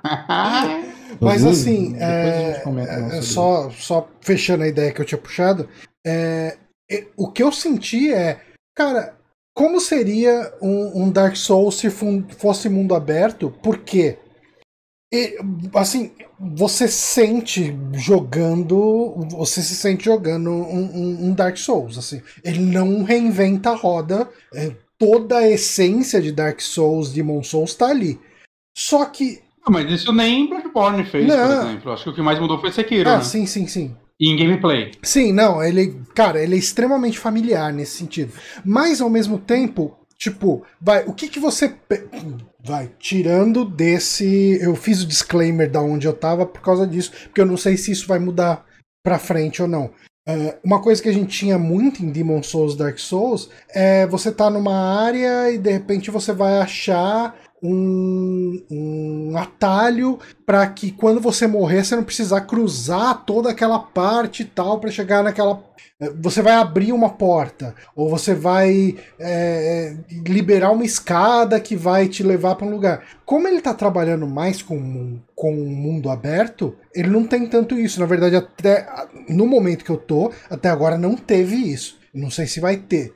Mas uh, em, em, matéria de exploração, é, é, essa é a única coisa que, entre aspas, bem aspas aí, se perde. Por outro lado, você já tem fast travel desde o começo do jogo para você ir para cima e para baixo do jeito que você quiser, né? É... E, e, assim, é, eu não joguei, não quero fazer uma pergunta na verdade, mas é, é, o sentimento que eu tinha quando eu vi os primeiros vídeos e tudo mais, né? Que eu via muita gente falando, ah, eu esperava algo mais diferente da From, né? Que acharam muito Dark Souls.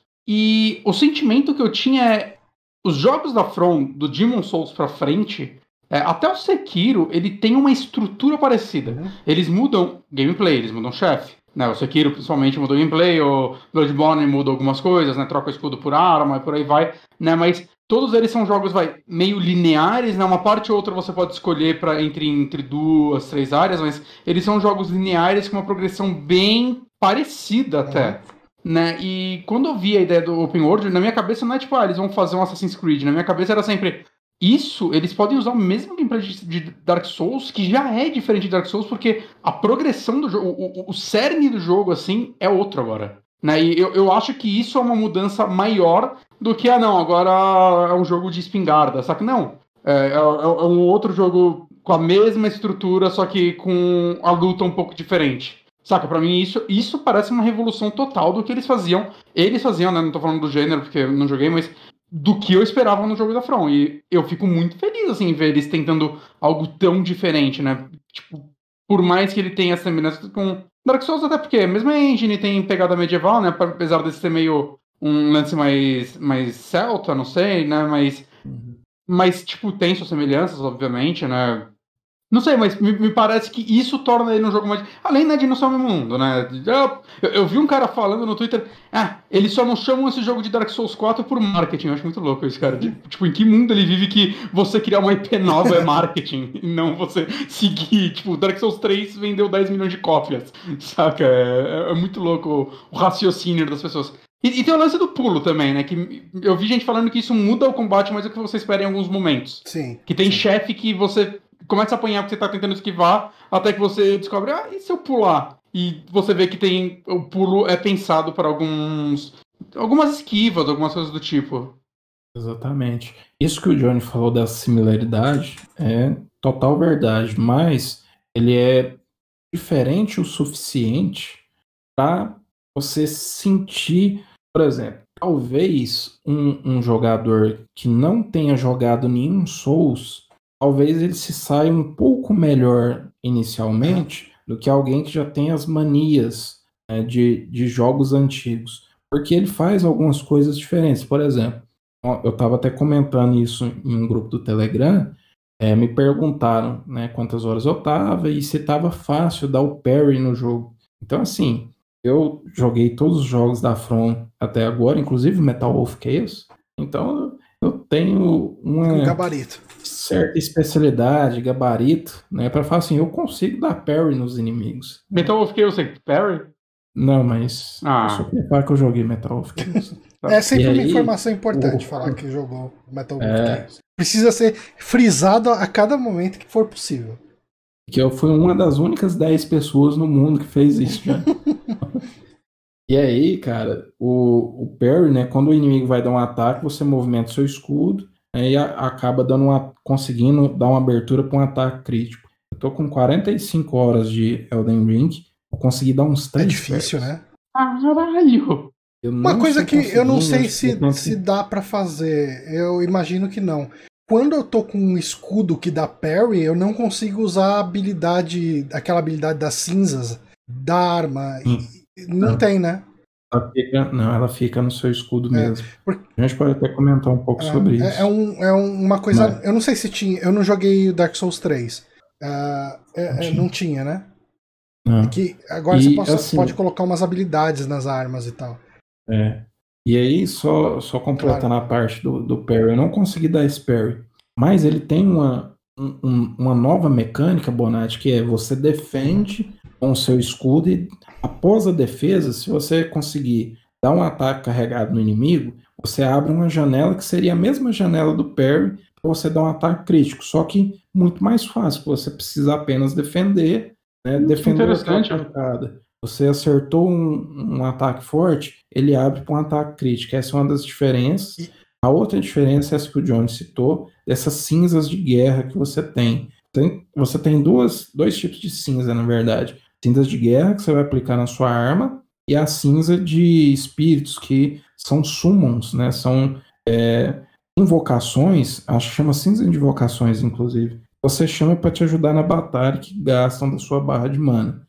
Então, a primeira, a cinza de guerra, você equipa na sua arma. É, é basicamente funciona parecido com o que era as Epon Arts no Dark Souls 3. Dark Souls 3 você tem um movimento normal de dar uma pancada leve, uma pancada forte, e você tinha uma pancada que usava parte da sua barra de magia, era essa Weapon Art que é Era meio inútil nele, né? É. Pelo menos no single player, acho que no PVP tem alguns. É, fazer um mequetrefezinho lá, falar, ah, aqui ó, fez uma luzinha, plau, no Usava às vezes pra fazer uma graça. É. Mas só. Nesse, né, que essas cinzas, ela tem uma diferença brutal de gameplay você pode aplicar na sua arma. Então, assim, muitas das armas ela já vem com habilidade. Você, como o Johnny falou, se você não tiver com o escudo equipado, ou se você tiver com a arma em duas mãos, ou o escudo não tiver nenhuma habilidade, Isso. você consegue no, no PlayStation apertar o L2 e fazer esse, esse ataque especial dessa uhum. arma. E você troca entre a, ela da arma? Você. E você troca você ela? altera a sua arma. Isso. Isso. Como assim? eu não tô entendendo. Pode... É como se você colocasse uma runa na sua arma. Hum. E daí você vai trocar a habilidade. É, é, assim. Mas dá um exemplo, dá um exemplo da habilidade. Talvez tá, assim não seja demais. Como é a habilidade? Uma, eu, eu tô usando uma espadona ali. Eu acho que é justamente a espada uhum. que o cara tá usando na, no vídeo. E eu coloquei uma habilidade uhum. daquela. Sabe aquelas armas que dá dano de bleed? Uhum. E de sangramento? E junto com essa uhum. habilidade de sangramento, é, eu tenho um, uma habilidade extra que. Sabe o, o. Deixa eu ver o. LT no Xbox ou o L2 no PlayStation. No PlayStation. Quando você dá um L2 no PlayStation, num Dark Souls, você tá de escudo, ele vai fazer aquele movimento do parry, né? Você tem uma janela muito específica uhum. para usar. Se o seu escudo Sim. não tiver isso, ou se você tiver sem escudo e a sua espada tiver isso, né? A espada que tá na, na mão direita, ele vai usar um golpe especial que ele vai dar um dano extra de bleeding no inimigo. Ele vai dar uma espadada que vai fazer um movimento diferente, vai um, um, um jato de sangue ali e tal. E, e eu posso colocar isso em qualquer espada que eu tenha? Então, eu acho que o, os. Você acha esses itens conforme você vai matando inimigos ou explorando o cenário e tal. E daí, pelo que eu entendi, tem itens que combinam com armas específicas. Né? Esse item, Sim. por exemplo, eu acredito que eu não posso usar numa blunt weapon, né? numa, numa arma de impacto. Eu, só vou poder usar em arma de lâmina. Tá. Isso. Você tem, tem limitações, então. Tem. Cada tipo de arma. E você pode achar essas cinzas no mundo, comprar de mercadores. E assim, você troca à vontade ou você perde ela quando você coloca? Você perde a habilidade inicial da sua arma se você trocar. Mas você pode tirar e voltar para inicial? Tem um lance não, que você consegue não. clonar a habilidade que você tem numa hum. arma para colocar em outra arma. Isso, por exemplo, você achou essa aí de Bleed que o Johnny tá falando. Uhum. Ela faz um arco de sangue, parecendo o ataque que a Lady Maria tem no Bloodborne. Ela ah, dá uma espadada e vem aquela, aquele jato de sangue, como se fosse uma lâmina e te cortasse e te desse o bleed. Você achou essa, essa habilidade. Você, se você tiver um item específico, do ferreiro você pode ir lá e duplicar essa habilidade e colocar numa outra arma cortante que você tiver, ou uma outra arma que você acha mais para frente, que é mais forte, mas que tem uma habilidade que você não gosta, por exemplo, você pode fazer essa troca. Pode duplicar. E igual o Johnny falou, você matando inimigo, você vai ganhar muita coisa, cara. No começo, é, parece que você não tá ganhando quase nada. Você fala, pô, só tem uma habilidade, não vou querer gastar. Mas depois que você vai avançando e matando esses subchefes, vai liberando mais habilidades. Então, Qual build que vocês estão fazendo? Eu tô fazendo de eu, destreza. Eu, eu, ah, eu, eu sou muito ruim de Dark Souls, então nem presto muita atenção no que eu tô fazendo. Eu tô investindo. Por isso que você é muito ruim, tem que prestar atenção. Fica mais então, fácil. Então, eu tô colocando toda a experiência que eu tenho em. O, o Endu Endurance? Eu não lembro como é o nome em português. Endurance também é, para aguentar umas armaduras. É, vigor, sei lá, não, não, lembro como que tá lá. Tenacidade, eu acho que tá em português. Ah, é vigor mesmo. É, que, que me o permite. Gil do... Gil do Vigor. Que me permite ter mais. Uh, carregar mais equipamento, né? E uhum. distribuindo força e destreza, né? Tipo, o resto eu não tô nem colocando. Fé, inteligência, as coisas. Tô... É, é build de qualidade, não é? Que, que falam quando você tem força e destreza?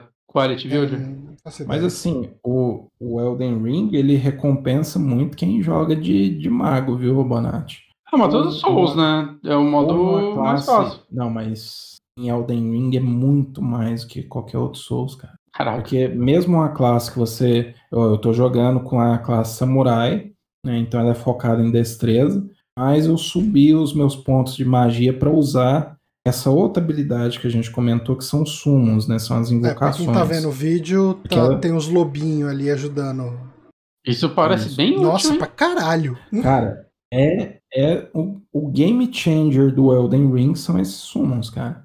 Mas é, aí é você pode, né, você, tipo, faz os dois. Você pode fazer um. um, um... E, isso todo Soul sempre. Sempre teve, né? Você pode fazer um personagem de destreza com piromancia. Né? Só que o lance é que nos antigos era um pouco difícil fazer isso, porque pelo jogo ser linear, né? Você tem uma escala X, uhum. né? E normalmente você vai ser muito fraco por muito tempo quando você está balanceando. No Elden Ring você acha que é mais de boa fazer isso, para ele ser aberto, você ficar explorando mais e subindo mais, balanceando mais o personagem nesses pontos? Então, eu acho, depois eu quero ouvir a opinião do Johnny, né, que você falou que não jogou muito Souls. É, né, eu jogo Souls a moda caralho, eu não estudo build, não faço nada. Eu... Matou o último chefe do Sekiro, ou não? Mas na força do então, ódio. Assim, ah. o que que você tá achando? Cara, você, eu, você tá achando eu acho assim, eu acho que a exploração, por enquanto, a exploração do cenário, do mundo aberto, matar os inimiguinhos que aparecem no, no cenário e tal, é, é de boa. Assim, dificilmente eu passo pela situação que eu passava em Dark Souls 1 e 2 de morrer de besteira pra inimiguinho de cenário. Que é muito fácil você morrer pra inimiguinho, né? pra, pra gruntzinho e tal, em, em, jogos da série Souls. Esse aqui, eu, eu tô conseguindo passear pelo cenário, ir e voltar em lugares, matar e tal. Às vezes eu morro e falo, ah, foi vacilo meu, sabe? Tipo, não é um lance que eu tô enfrentando inimigo que é dois hit kills, sabe? Tipo, beleza. Uhum. Uh, mas nos bosses, eu tô sofrendo bastante. Ele tem checkpoint antes dos tem, bosses, como a galera falando? É, é checkpoint oh, ou é tipo uma não, bonfire? Não. Ele tem duas. É, ele tem as duas coisas, né? Ele tem as bonfire dele, que são os. Como que é o nome nesse jogo? Graça. Graça. É, tem as graças ali e tal. E quando você volta de, de uma graça ali, você consegue, na graça você consegue upar nível, é, aumentar, uh, fazer upgrade na sua bonfire, enfim, na, na, sua, no seu Estus, né, e tal. Tá. Enfim, cara, é, tá, tá, tudo ali, só muda nome, né. Uh, mas enfim, você consegue fazer algumas coisas que você não consegue nesses checkpoints, que são umas estatuazinhas que você basicamente só volta de lá, mas você não tem nada para fazer ali, sabe? Tipo, você não consegue é. usar aquele lugar para é, aumentar de nível, nem nada do tipo. Mas recupera é, seus essa essas coisas? Recupera. Elas funcionam, Bonatti, essas estátuas de Marika, ou Marika, né?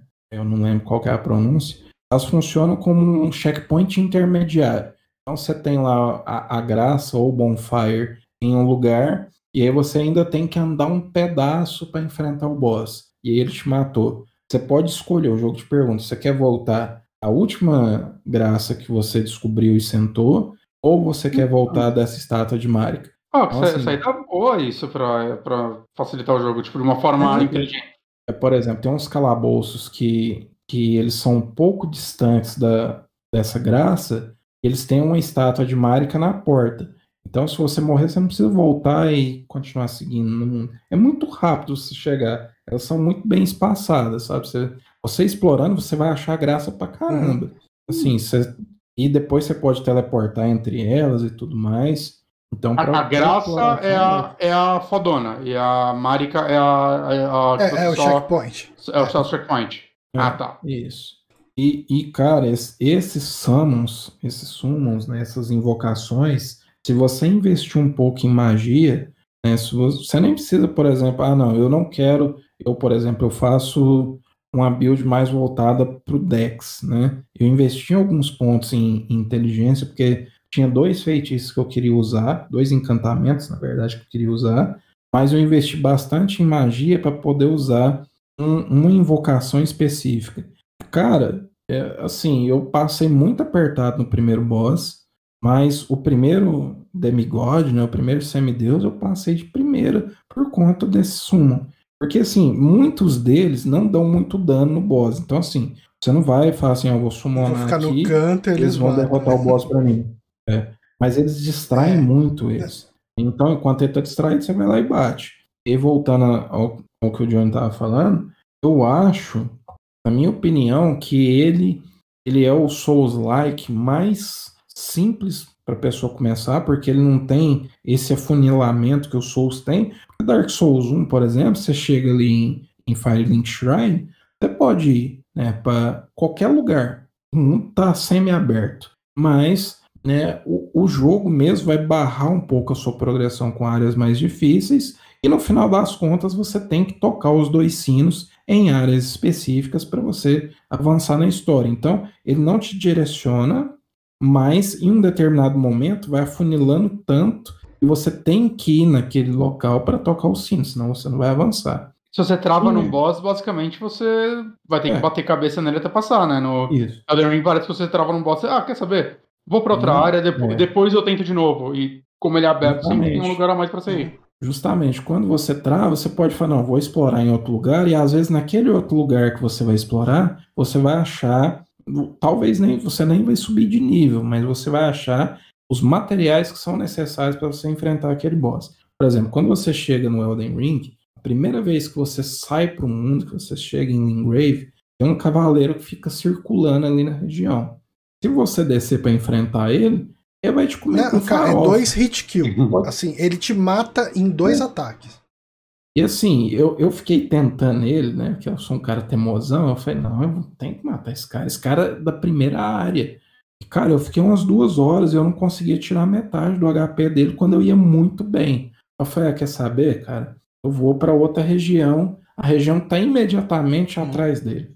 Quando eu cheguei na região que está imediatamente atrás dele, passei por ele é, de forma stealth, né? Que foi o que o Elden Ring herdou do Sekiro, né? Você poder agachar e sair né, escondido em determinadas situações.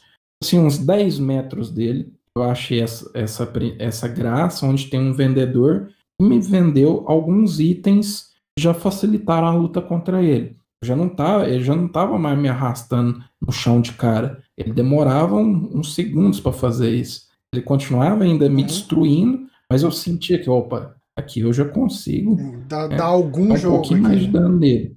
É, um pouco mais para frente, você encontra a personagem que, que vai te guiar pelo jogo, que seria a sua Maiden, né, que tem nos outros Dark Souls, né, sua dama. E ela te dá a sua montaria, que você vai usar tanto para você é, andar nesse mundo aberto, que é gigantesco, tem muita coisa para explorar, como você pode usar em batalha. E quando ela deu o cavalo, essa montaria, na verdade, que não é um cavalo, cavalo, eu já consegui ir muito melhor nele, mas eu ainda não tinha conseguido dominar o combate a cavalo. A partir do momento que eu fui explorar outra área, que eu fui enfrentando uns mobs a cavalo, que eu fui vendo, ah, se eu fizer assim, tá certo, eu consigo desviar o cavalo, eu tenho um pulo duplo e tal. Aí eu consegui voltar nele e derrotar ah, ele. Eu preciso Entendeu? falar então, assim, uma coisa sobre o cavalo, que eu me senti extremamente idiota, porque eu fui muito burro mesmo.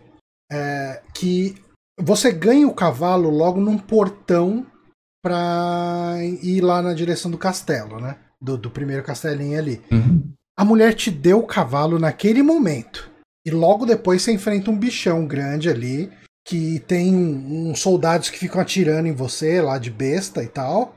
Uhum. E tem um, um, um, bichão grande ali que, que você enfrenta. E, e eu fiquei tentando matar o bichão sem o cavalo. E eu apanhei para um caralho, assim, muito, muito, muito.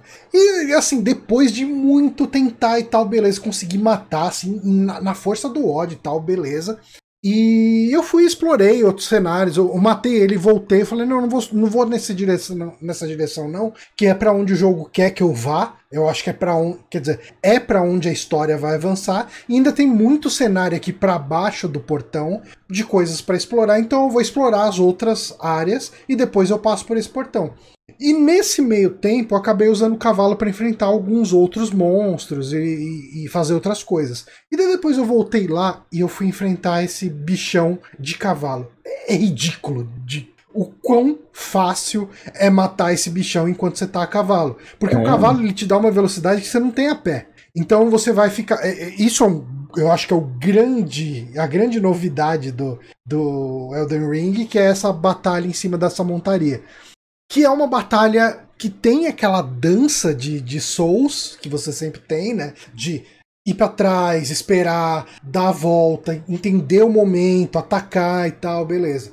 E era isso, assim, é, era circular ele a cavalo, saber o momento de você ficar longe e ir atacando aos poucos com um ataque forte ali enquanto você tá a cavalo. Cara, matei assim.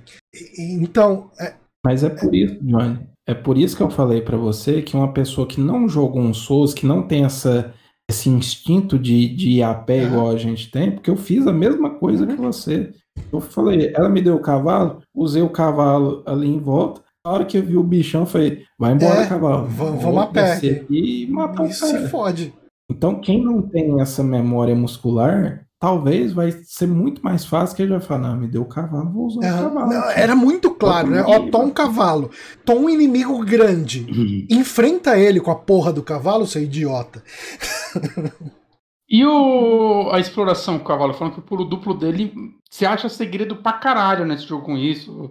Áreas inteiras, secretas, escondidas que você tem que pular, sei lá, uma montanha é, com um cavalo. É, é, é legal. Isso, Não, assim, o cavalo ele agiliza muito a sua exploração, né? E, e, tem muitos momentos em que você enfrenta grupos grandes de inimigo que se você for enfrentar a pé, você tá fudido, porque eles vão te cercar e, e, e, vão te destruir. E você a cavalo, você vai, é tipo assim, você pega uma distância, aí você volta lá cavalgando, pá, você tem um golpe, quando você dá o golpe forte, eu tô com espada, né? É, ele arrasta a espada no chão, enquanto a espada tá arrastando no chão, ela dá dano, nos inimigos que passarem por ela, uhum. e daí depois ele solta numa espadadona forte, que dá um dano ainda maior. Então, o que você tem que fazer nesses momentos é isso, né? É correr, circular os inimigos e dar uma distância quando eles estiverem se agrupando muito na sua volta e dar esses golpes para ir é, é, matando esses inimigos aos poucos. E a questão da exploração é isso que você falou. É, o pulo duplo do cavalo te permite ficar subindo em cima de lugares que de jeito nenhum daria num Souls-like. E além disso, você tem umas como se fosse um. Não sei como é que é o nome, mas como se fosse um, um é, vento. Tem uns redemoinhos. Uns lugares meio termais. É, você entrando ali com o cavalo, ele te joga em cima de uma montanha que você não conseguiria passar, por exemplo, dando esses uhum. pulinhos, sabe? É muito legal, é muito bonito de fazer. É, sabe, sabe no. E assim, vai, em muitos Zelda, quando você tem. Vamos pensar aqui no. Deixa eu ver. O Twilight Princess não. O. Ah, não. Twilight Sword? O, Majora's Mask. Majora's Mask, quando você pega a máscara do Deku e tem umas florzinhas hum. que você sobe em cima da florzinha e daí hum. você é impulsionado para cima e você controla tipo um helicópterozinho ali e tal. Uhum. Não é exatamente isso, mas é como se fosse isso. É, é um, é um redemoinho que, se, se você for de cavalo, ele te impulsiona para cima e se dá um pulão e você consegue atingir lugares onde não daria para você escalar normalmente. E outra coisa legal também do, do jogo que a gente ainda não comentou é que ele tem um ciclo de dia uhum. e noite. Então Sim, tem é inimigos que você só vai encontrar à noite e tem inimigos que você vai encontrar só durante o dia. A noite ela dura menos, ela é menorzinha e os inimigos normalmente são mais fortes. E durante o dia é mais tranquilo para você explorar e tudo mais. De respawn de inimigos é igual também ou, ou ele muda alguma coisa? Tudo fixo. Sim, o... Dia e noite, tudo fixo onde eles ficam. É, mas. É, não, não, não, não é fixo, mas muda, por exemplo, o comportamento. Por exemplo, durante o dia você tem um soldadinho em uma região, uns soldadinhos básicos.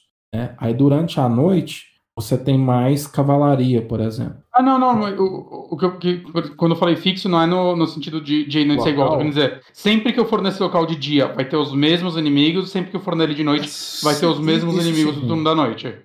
Ah, tá. É. Ainda é bem na, na pegada dos Outra antigos, coisa assim, nova não. que ele tem é craft, né? Craft. É você, craft, você, craft você não precisa comprar, por exemplo, uma Fire Bomb. Você acha no. Você tem hum. muito é, elemento no cenário, muita plantinha que você pega, muita rocha, uhum. esse tipo de coisa. E aí você compra, né, você pode encontrar também ou comprar dos vendedores livros de receita. Então você achou lá um livro de receita do cozinheiro.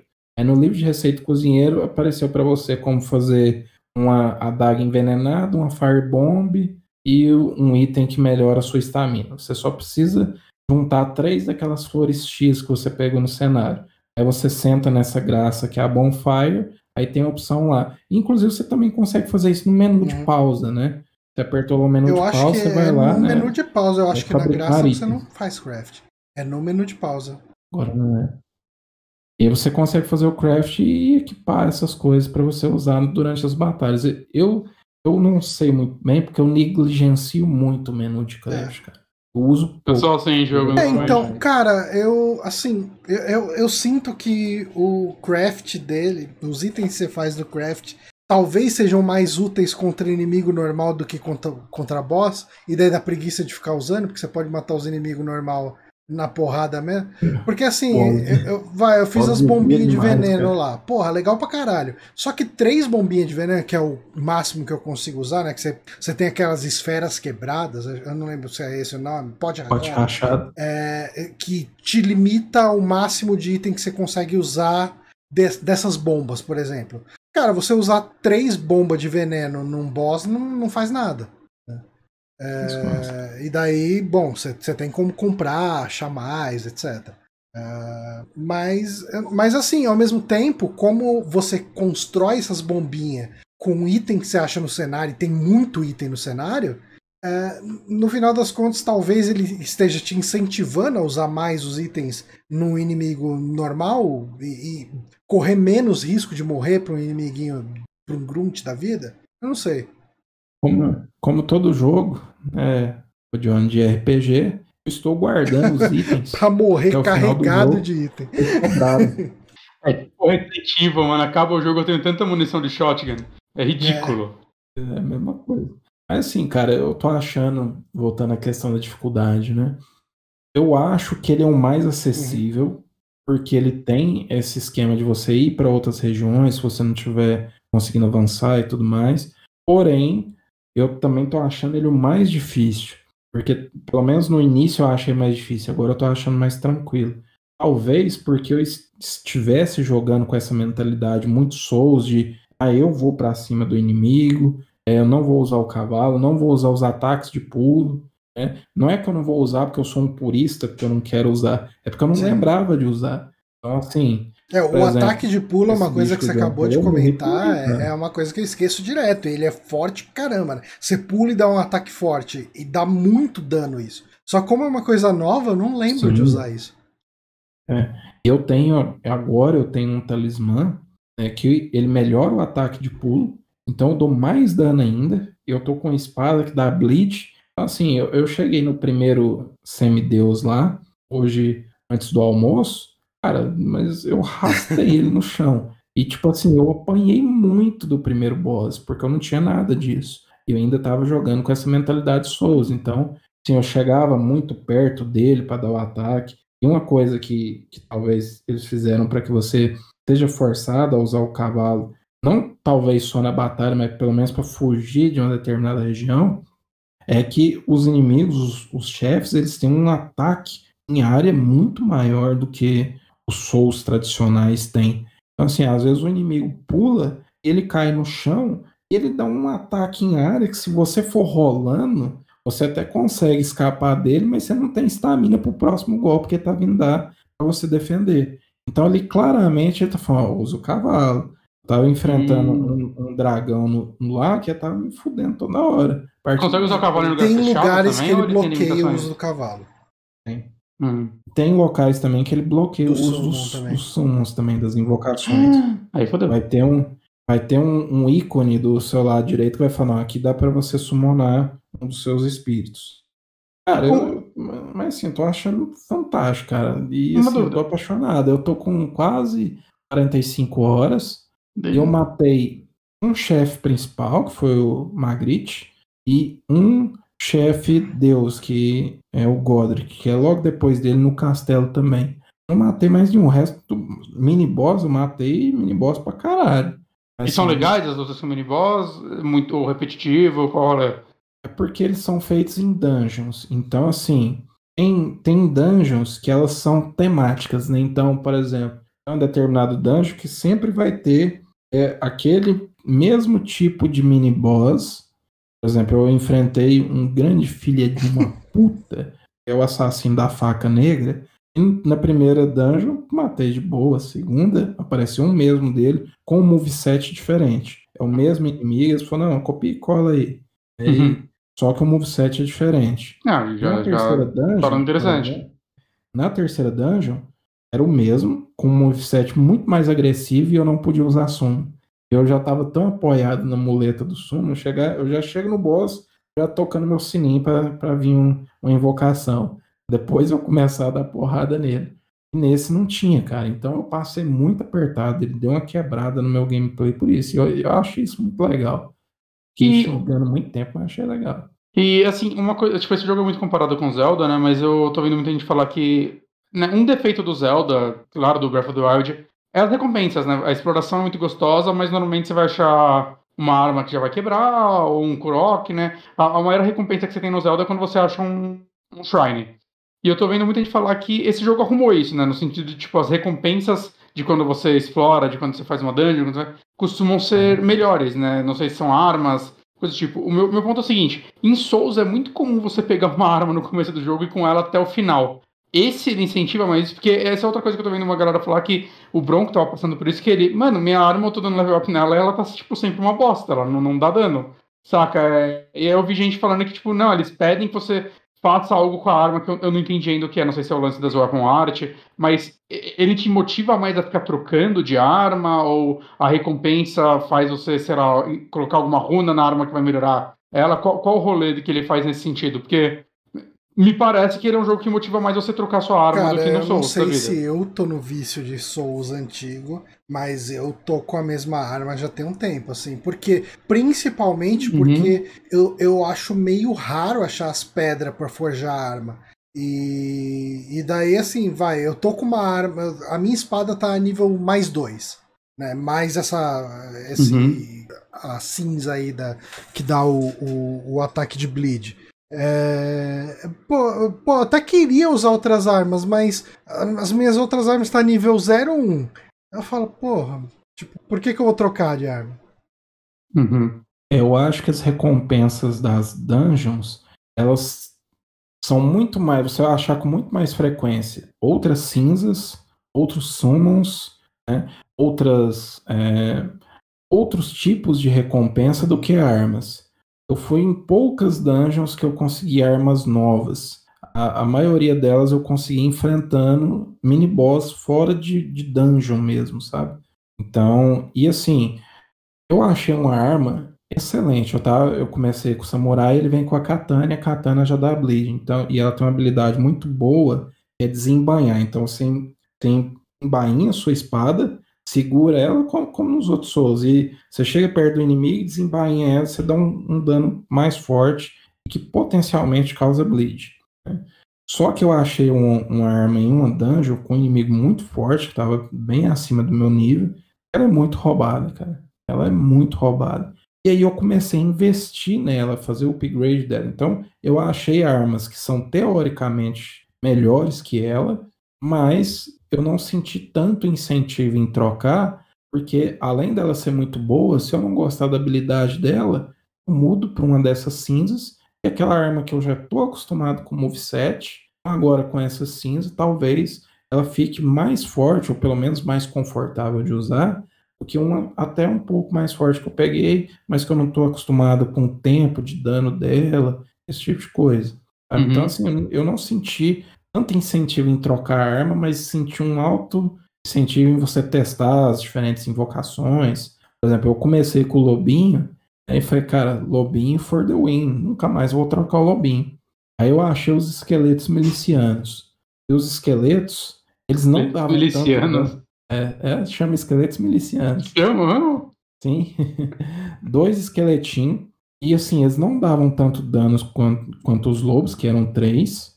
Mas a diferença é que o esqueleto, quando ele morre, se você distrair o boss ou bater no boss e ele esquecer aquele esqueleto, depois de um segundinho ele revive. Hum. Então, se você for fazendo isso, você consegue.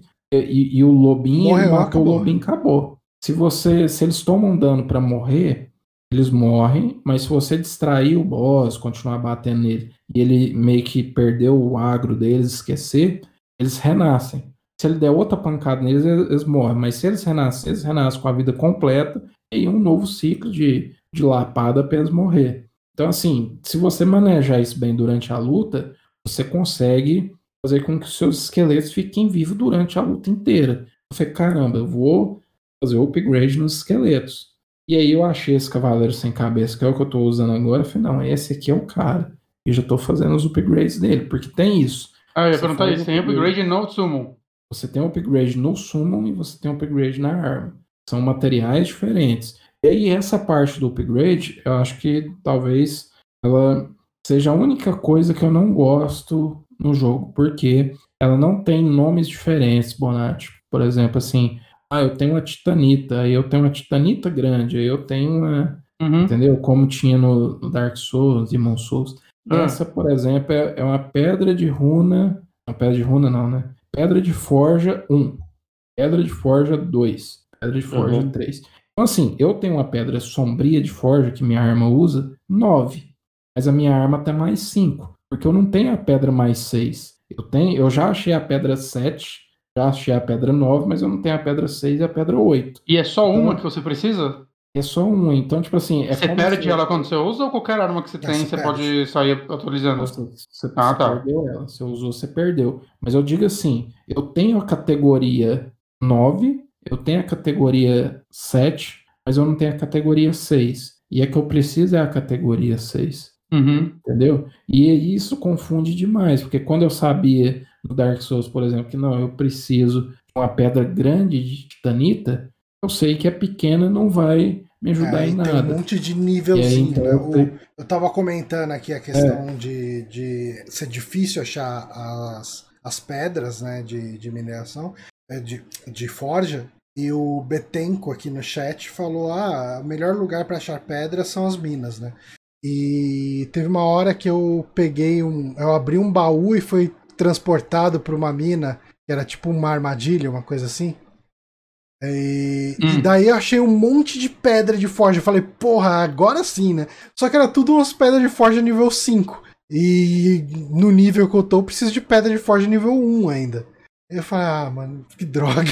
Eu tinha ficado mó feliz, porque eu tinha achado, tipo assim, umas, Ué. sei lá, 6, 7 pedras de forja e não me serve de nada as que eu achei. Que serve agora? Ah, mas quando você chegar nesse nível, você É, pelo menos já tá tem seguro, lá. tá garantido E assim, a- os itens de. Os itens que a gente acha de. pra- Pra fazer, fa- é, pra fazer crafting, né? As plantas, fungos, essas coisas, volta direto, né? Tipo, quando a gente vai num cenário e usa bonfire ali, volta pro lugar, tá lá os itens de novo. As pedras de forja também acontece isso? Não. Não, né? Ia ser muito fácil. Não. Não, Depois que você, pelo menos nas minas, depois que você, entre aspas, minerou, acabou. Eu, inclusive, achei né, a pedra sombria em uma delas. Aí, na hora que eu terminei o corri, sentei na, na graça e voltei. Falei, pô, agora eu vou dar o Não. upgrade, né? Ah. Não tinha mais nenhuma. Só os inimigos mesmo. Mas faz sentido. Agora as plantinhas volta tudo. As plantinhas, os animais. Inclusive tem animais pra matar, viu, Mo- Monark? Você Você gosta? que gosta de matar animal. Bom, eu, eu acho que Agora, agora ter- esse pai é melhor que o Marvel vs. Moon. eu acho que deu pra dar uma pincelada geral, né, em, em Elden Ring. Deve ser louco jogar Ah, esse jogo. Você já comprou, né? É, tá lá em São Paulo. voltar pra São me Paulo, esperando. você vai poder jogar. E daí quando você jogar aí, daqui duas Yeah. semanas a gente vai comentar de novo sobre ele, com novas novas Possível. experiências aí. Mas, mas assim, cara, uhum. eu, eu particularmente achei uma, uma evolução bem interessante do gênero dos Souls para um, uma direção legal, assim. É, é, eu acho que. Vocês acham que a, que a From agora só vai seguir esse rumo? Ela não, tipo, saca? Normalmente quando uma empresa faz um jogo muito grande, ela não consegue mais voltar atrás, né? E fazer um, algo menor. Eu acho que não, cara, porque eles ousaram muito, né? Assim, apesar de manter similar, eles ousaram muito em Bloodborne. Depois eles ousaram bastante em Sekiro. E agora eles estão indo para essa forma de mundo aberto. Eu acho que talvez eles não consigam fazer um, um jogo mais fechado no próximo, mas talvez eles arrisquem mecânicas diferentes estavam falando, né, que eles queriam fazer um jogo espacial e tudo mais. O Armored Core eles falam que estão fazendo um já tem uns 5 anos. É, porque, cara, é muito difícil depois de você ter um jogo tão bem avaliado quanto esse. É. Lá no, saiu uma reportagem hoje que ele tá batendo recorde de vendas na Inglaterra. Ele é o jogo mais vendido na semana de lançamento. Né, o maior jogo, né, o maior lançamento desde Red Dead Redemption 2 de um jogo que não seja Call of Duty ou FIFA, né? Inclusive ele bateu o Horizon, vendendo duas vezes e meio mais que o Horizon vendeu na primeira semana. Ele vendeu duas vezes. de Horizon, né? E assim, Horizon eu não joguei ainda, mas. Tá lá em casa tá, também. Tá incrível pelo que eu estou vendo. Então, assim, é um jogo de uma desenvolvedora que teoricamente não é uma desenvolvedora gigante, né? A From Software, a gente tem essa ideia dela né? Porque a gente gosta dos jogos, ela é uma desenvolvedora, entre aspas, cult, mas ela não é uma desenvolvedora de AAA. Né? Ah, eu acho então... que tá mudando de tempos em tempos. Tipo, parece que o orçamento dos jogos delas sempre. Tipo, ainda mais, tipo, Dark Souls 3 vendeu 10 milhões de cópias, saca? É um jogo muito vendido. Né? Então eu sinto. E esse é o jogo mais caro da história da Bandai. Né, então, assim, ele é um AAA esse jogo, né? Acho que ele. Não, ele é, com certeza. Eles estão fazendo desde de que acabaram Dark Souls 3. Assim, é um assim, jogo. Ela, ela não é uma desenvolvedora de AAA, mas esse aqui é. E, cara. Eu considero um AAA os jogos dela. São um AAA, AAA barato. mas não dá mais pra falar também que a From Software é uma empresa de nicho, né? Como falava. Não, porque... não. Acho que ela não é de ela não é de nicho desde o Dark Souls 2, cara. É, saca, é, a gosta de usar o termo é um grande nicho, mas, gente, não faz sentido esse termo. Acho não, que o Johnny morreu de novo, né? Tá, tá, tudo. Ah, tá. não, mas eu acho que é isso, assim. Uhum. É, Elden Ring, ele eu acho que é uma evolução. Ele, ele é muito mais Souls do que Bloodborne e Sekiro eram, né? É, eu acho que é uma evolução legal, com ideias boas e, e tá divertido de jogar, assim, tô curtindo e vamos ver o que vem por aí.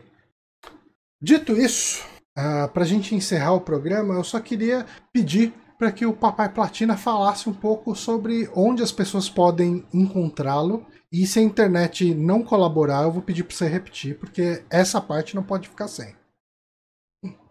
Bom, primeiramente, muito obrigado pelo, pelo convite. Eu fico sempre muito satisfeito quando vocês me chamam para falar sobre jogos, principalmente jogos bons. Né? O dia que me chamar para falar de jogo ruim, eu vou falar também, porque né, o, o, importante é ser feliz, o importante é estar aqui. Mas vocês me encontram no Twitter como papaiplatina. Vocês encontram os meus textos no Conversa de Sofá, conversa de sofá.com é, a gente tem um time de pessoas que escrevem lá, tá? Mas vocês falam assim, não, gostei desse cara, cara barbudinho aí, gostei dele, quero ler os textos dele. versosofá.com barra papai platina. Tem o texto meu lá de Marty's Dead, que a gente comentou aqui no programa, com esses os detalhes que a gente falou aqui, mais algumas curiosidades dessa parte de fotografia, da parte da guerra, que seria deixaria o programa muito arrastado. O Papai Platina comentar. fez um guia bem e... didático de Sifu recentemente, lá no Conversa do Sofá também, bem legal. Recomendo. Sim, tem 10 dicas para se dar bem em Sifu e não Sifu. né? E amanhã, né, talvez, é, quando amanhã, sexta-feira, né, quando o podcast for publicado em forma de podcast, o meu texto sobre por que Elden Ring é incrível já vai estar publicado também. Talvez, quiçá, é ter um guia de iniciantes para Elden Ring que eu ainda tenho que desenvolver quem nunca jogou um Souls-like vai começar e tal. Mas garantido mesmo é porque Elden Ring é incrível e é incrível. Você escutou aqui, você sabe que é. Então, conversadesofá.com ou Twitter, arroba Papai Platina. Visitem lá, eu vou botar os links todos no post desse podcast. Mas não deixem de seguir também o Papai Platina no Twitter lá, arroba Papai Platina, que ele sempre está divulgando lá os textos novos dele e as participações dele por aí. Bom, é isso. Para não correr o risco de cair a internet aqui de novo, a gente vai encerrando. Muito obrigado de novo, Papai Platina. William, eu não consigo te chamar de William, mas Papai Platina é muito estranho de falar. É muito longo, eu chamo de William. Me chama só de papai, né? Só que tem que falar tipo com babinha na Ah, boca. mas eu queria agradecer também o pessoal que acompanhou o chat aqui. O Alan estava participando ativamente aqui é, no, no chat. Como, eu tava, como a gente estava entretido na, na conversa e nas quedas de conexão providenciadas pela Claro, é, acabei não trazendo tanto a- a- a- os comentários da galera aqui do chat, mas o William, o Betenco, o Vininzo. é, desculpa, o William, o Alan. Tô com o William do Papai Platina na cabeça. Não, o Papai Platina tem que chamar de papai. Tô com o papai na cabeça. Aqui. é, mas, enfim, galera, obrigado a todo mundo que acompanhou aqui a live. A gente fica por aqui e semana que vem a gente volta com um podcast sobre é, filme nacional, né, Bonatti? Exato. Sexta-feira? Vai sexta-feira, a gente vai falar sobre as boas maneiras. E teremos convidados especiais aí. Teremos, estaremos com, com o Guija, que não gravamos com ele. Quer dizer, eu não gravo com o Guija, acho que desde a época do Drink and Play, talvez. E com a Bia Blanco, que gravou com a gente aí no, no último Halloween. E. Uhum. No último Halloween, no último Halloween ela O filme tá disponível no? Netflix, né, Johnny? Esse filme Tá tá, no disponível Netflix. no Netflix, né? Pra recomendadíssimo, assim. É, Inclusive, assim, depois de assistir esse filme, eu falei, porra, esquece aquele filme que a gente ia falar, vamos falar desse aqui. E falei pro Bonatti, Bonatti assistiu e falou, porra, bem legal. Então, assistam e semana que vem a gente vai comentar aqui. A gente fica por aqui, então, galera. Até semana que vem. Falou. Parou.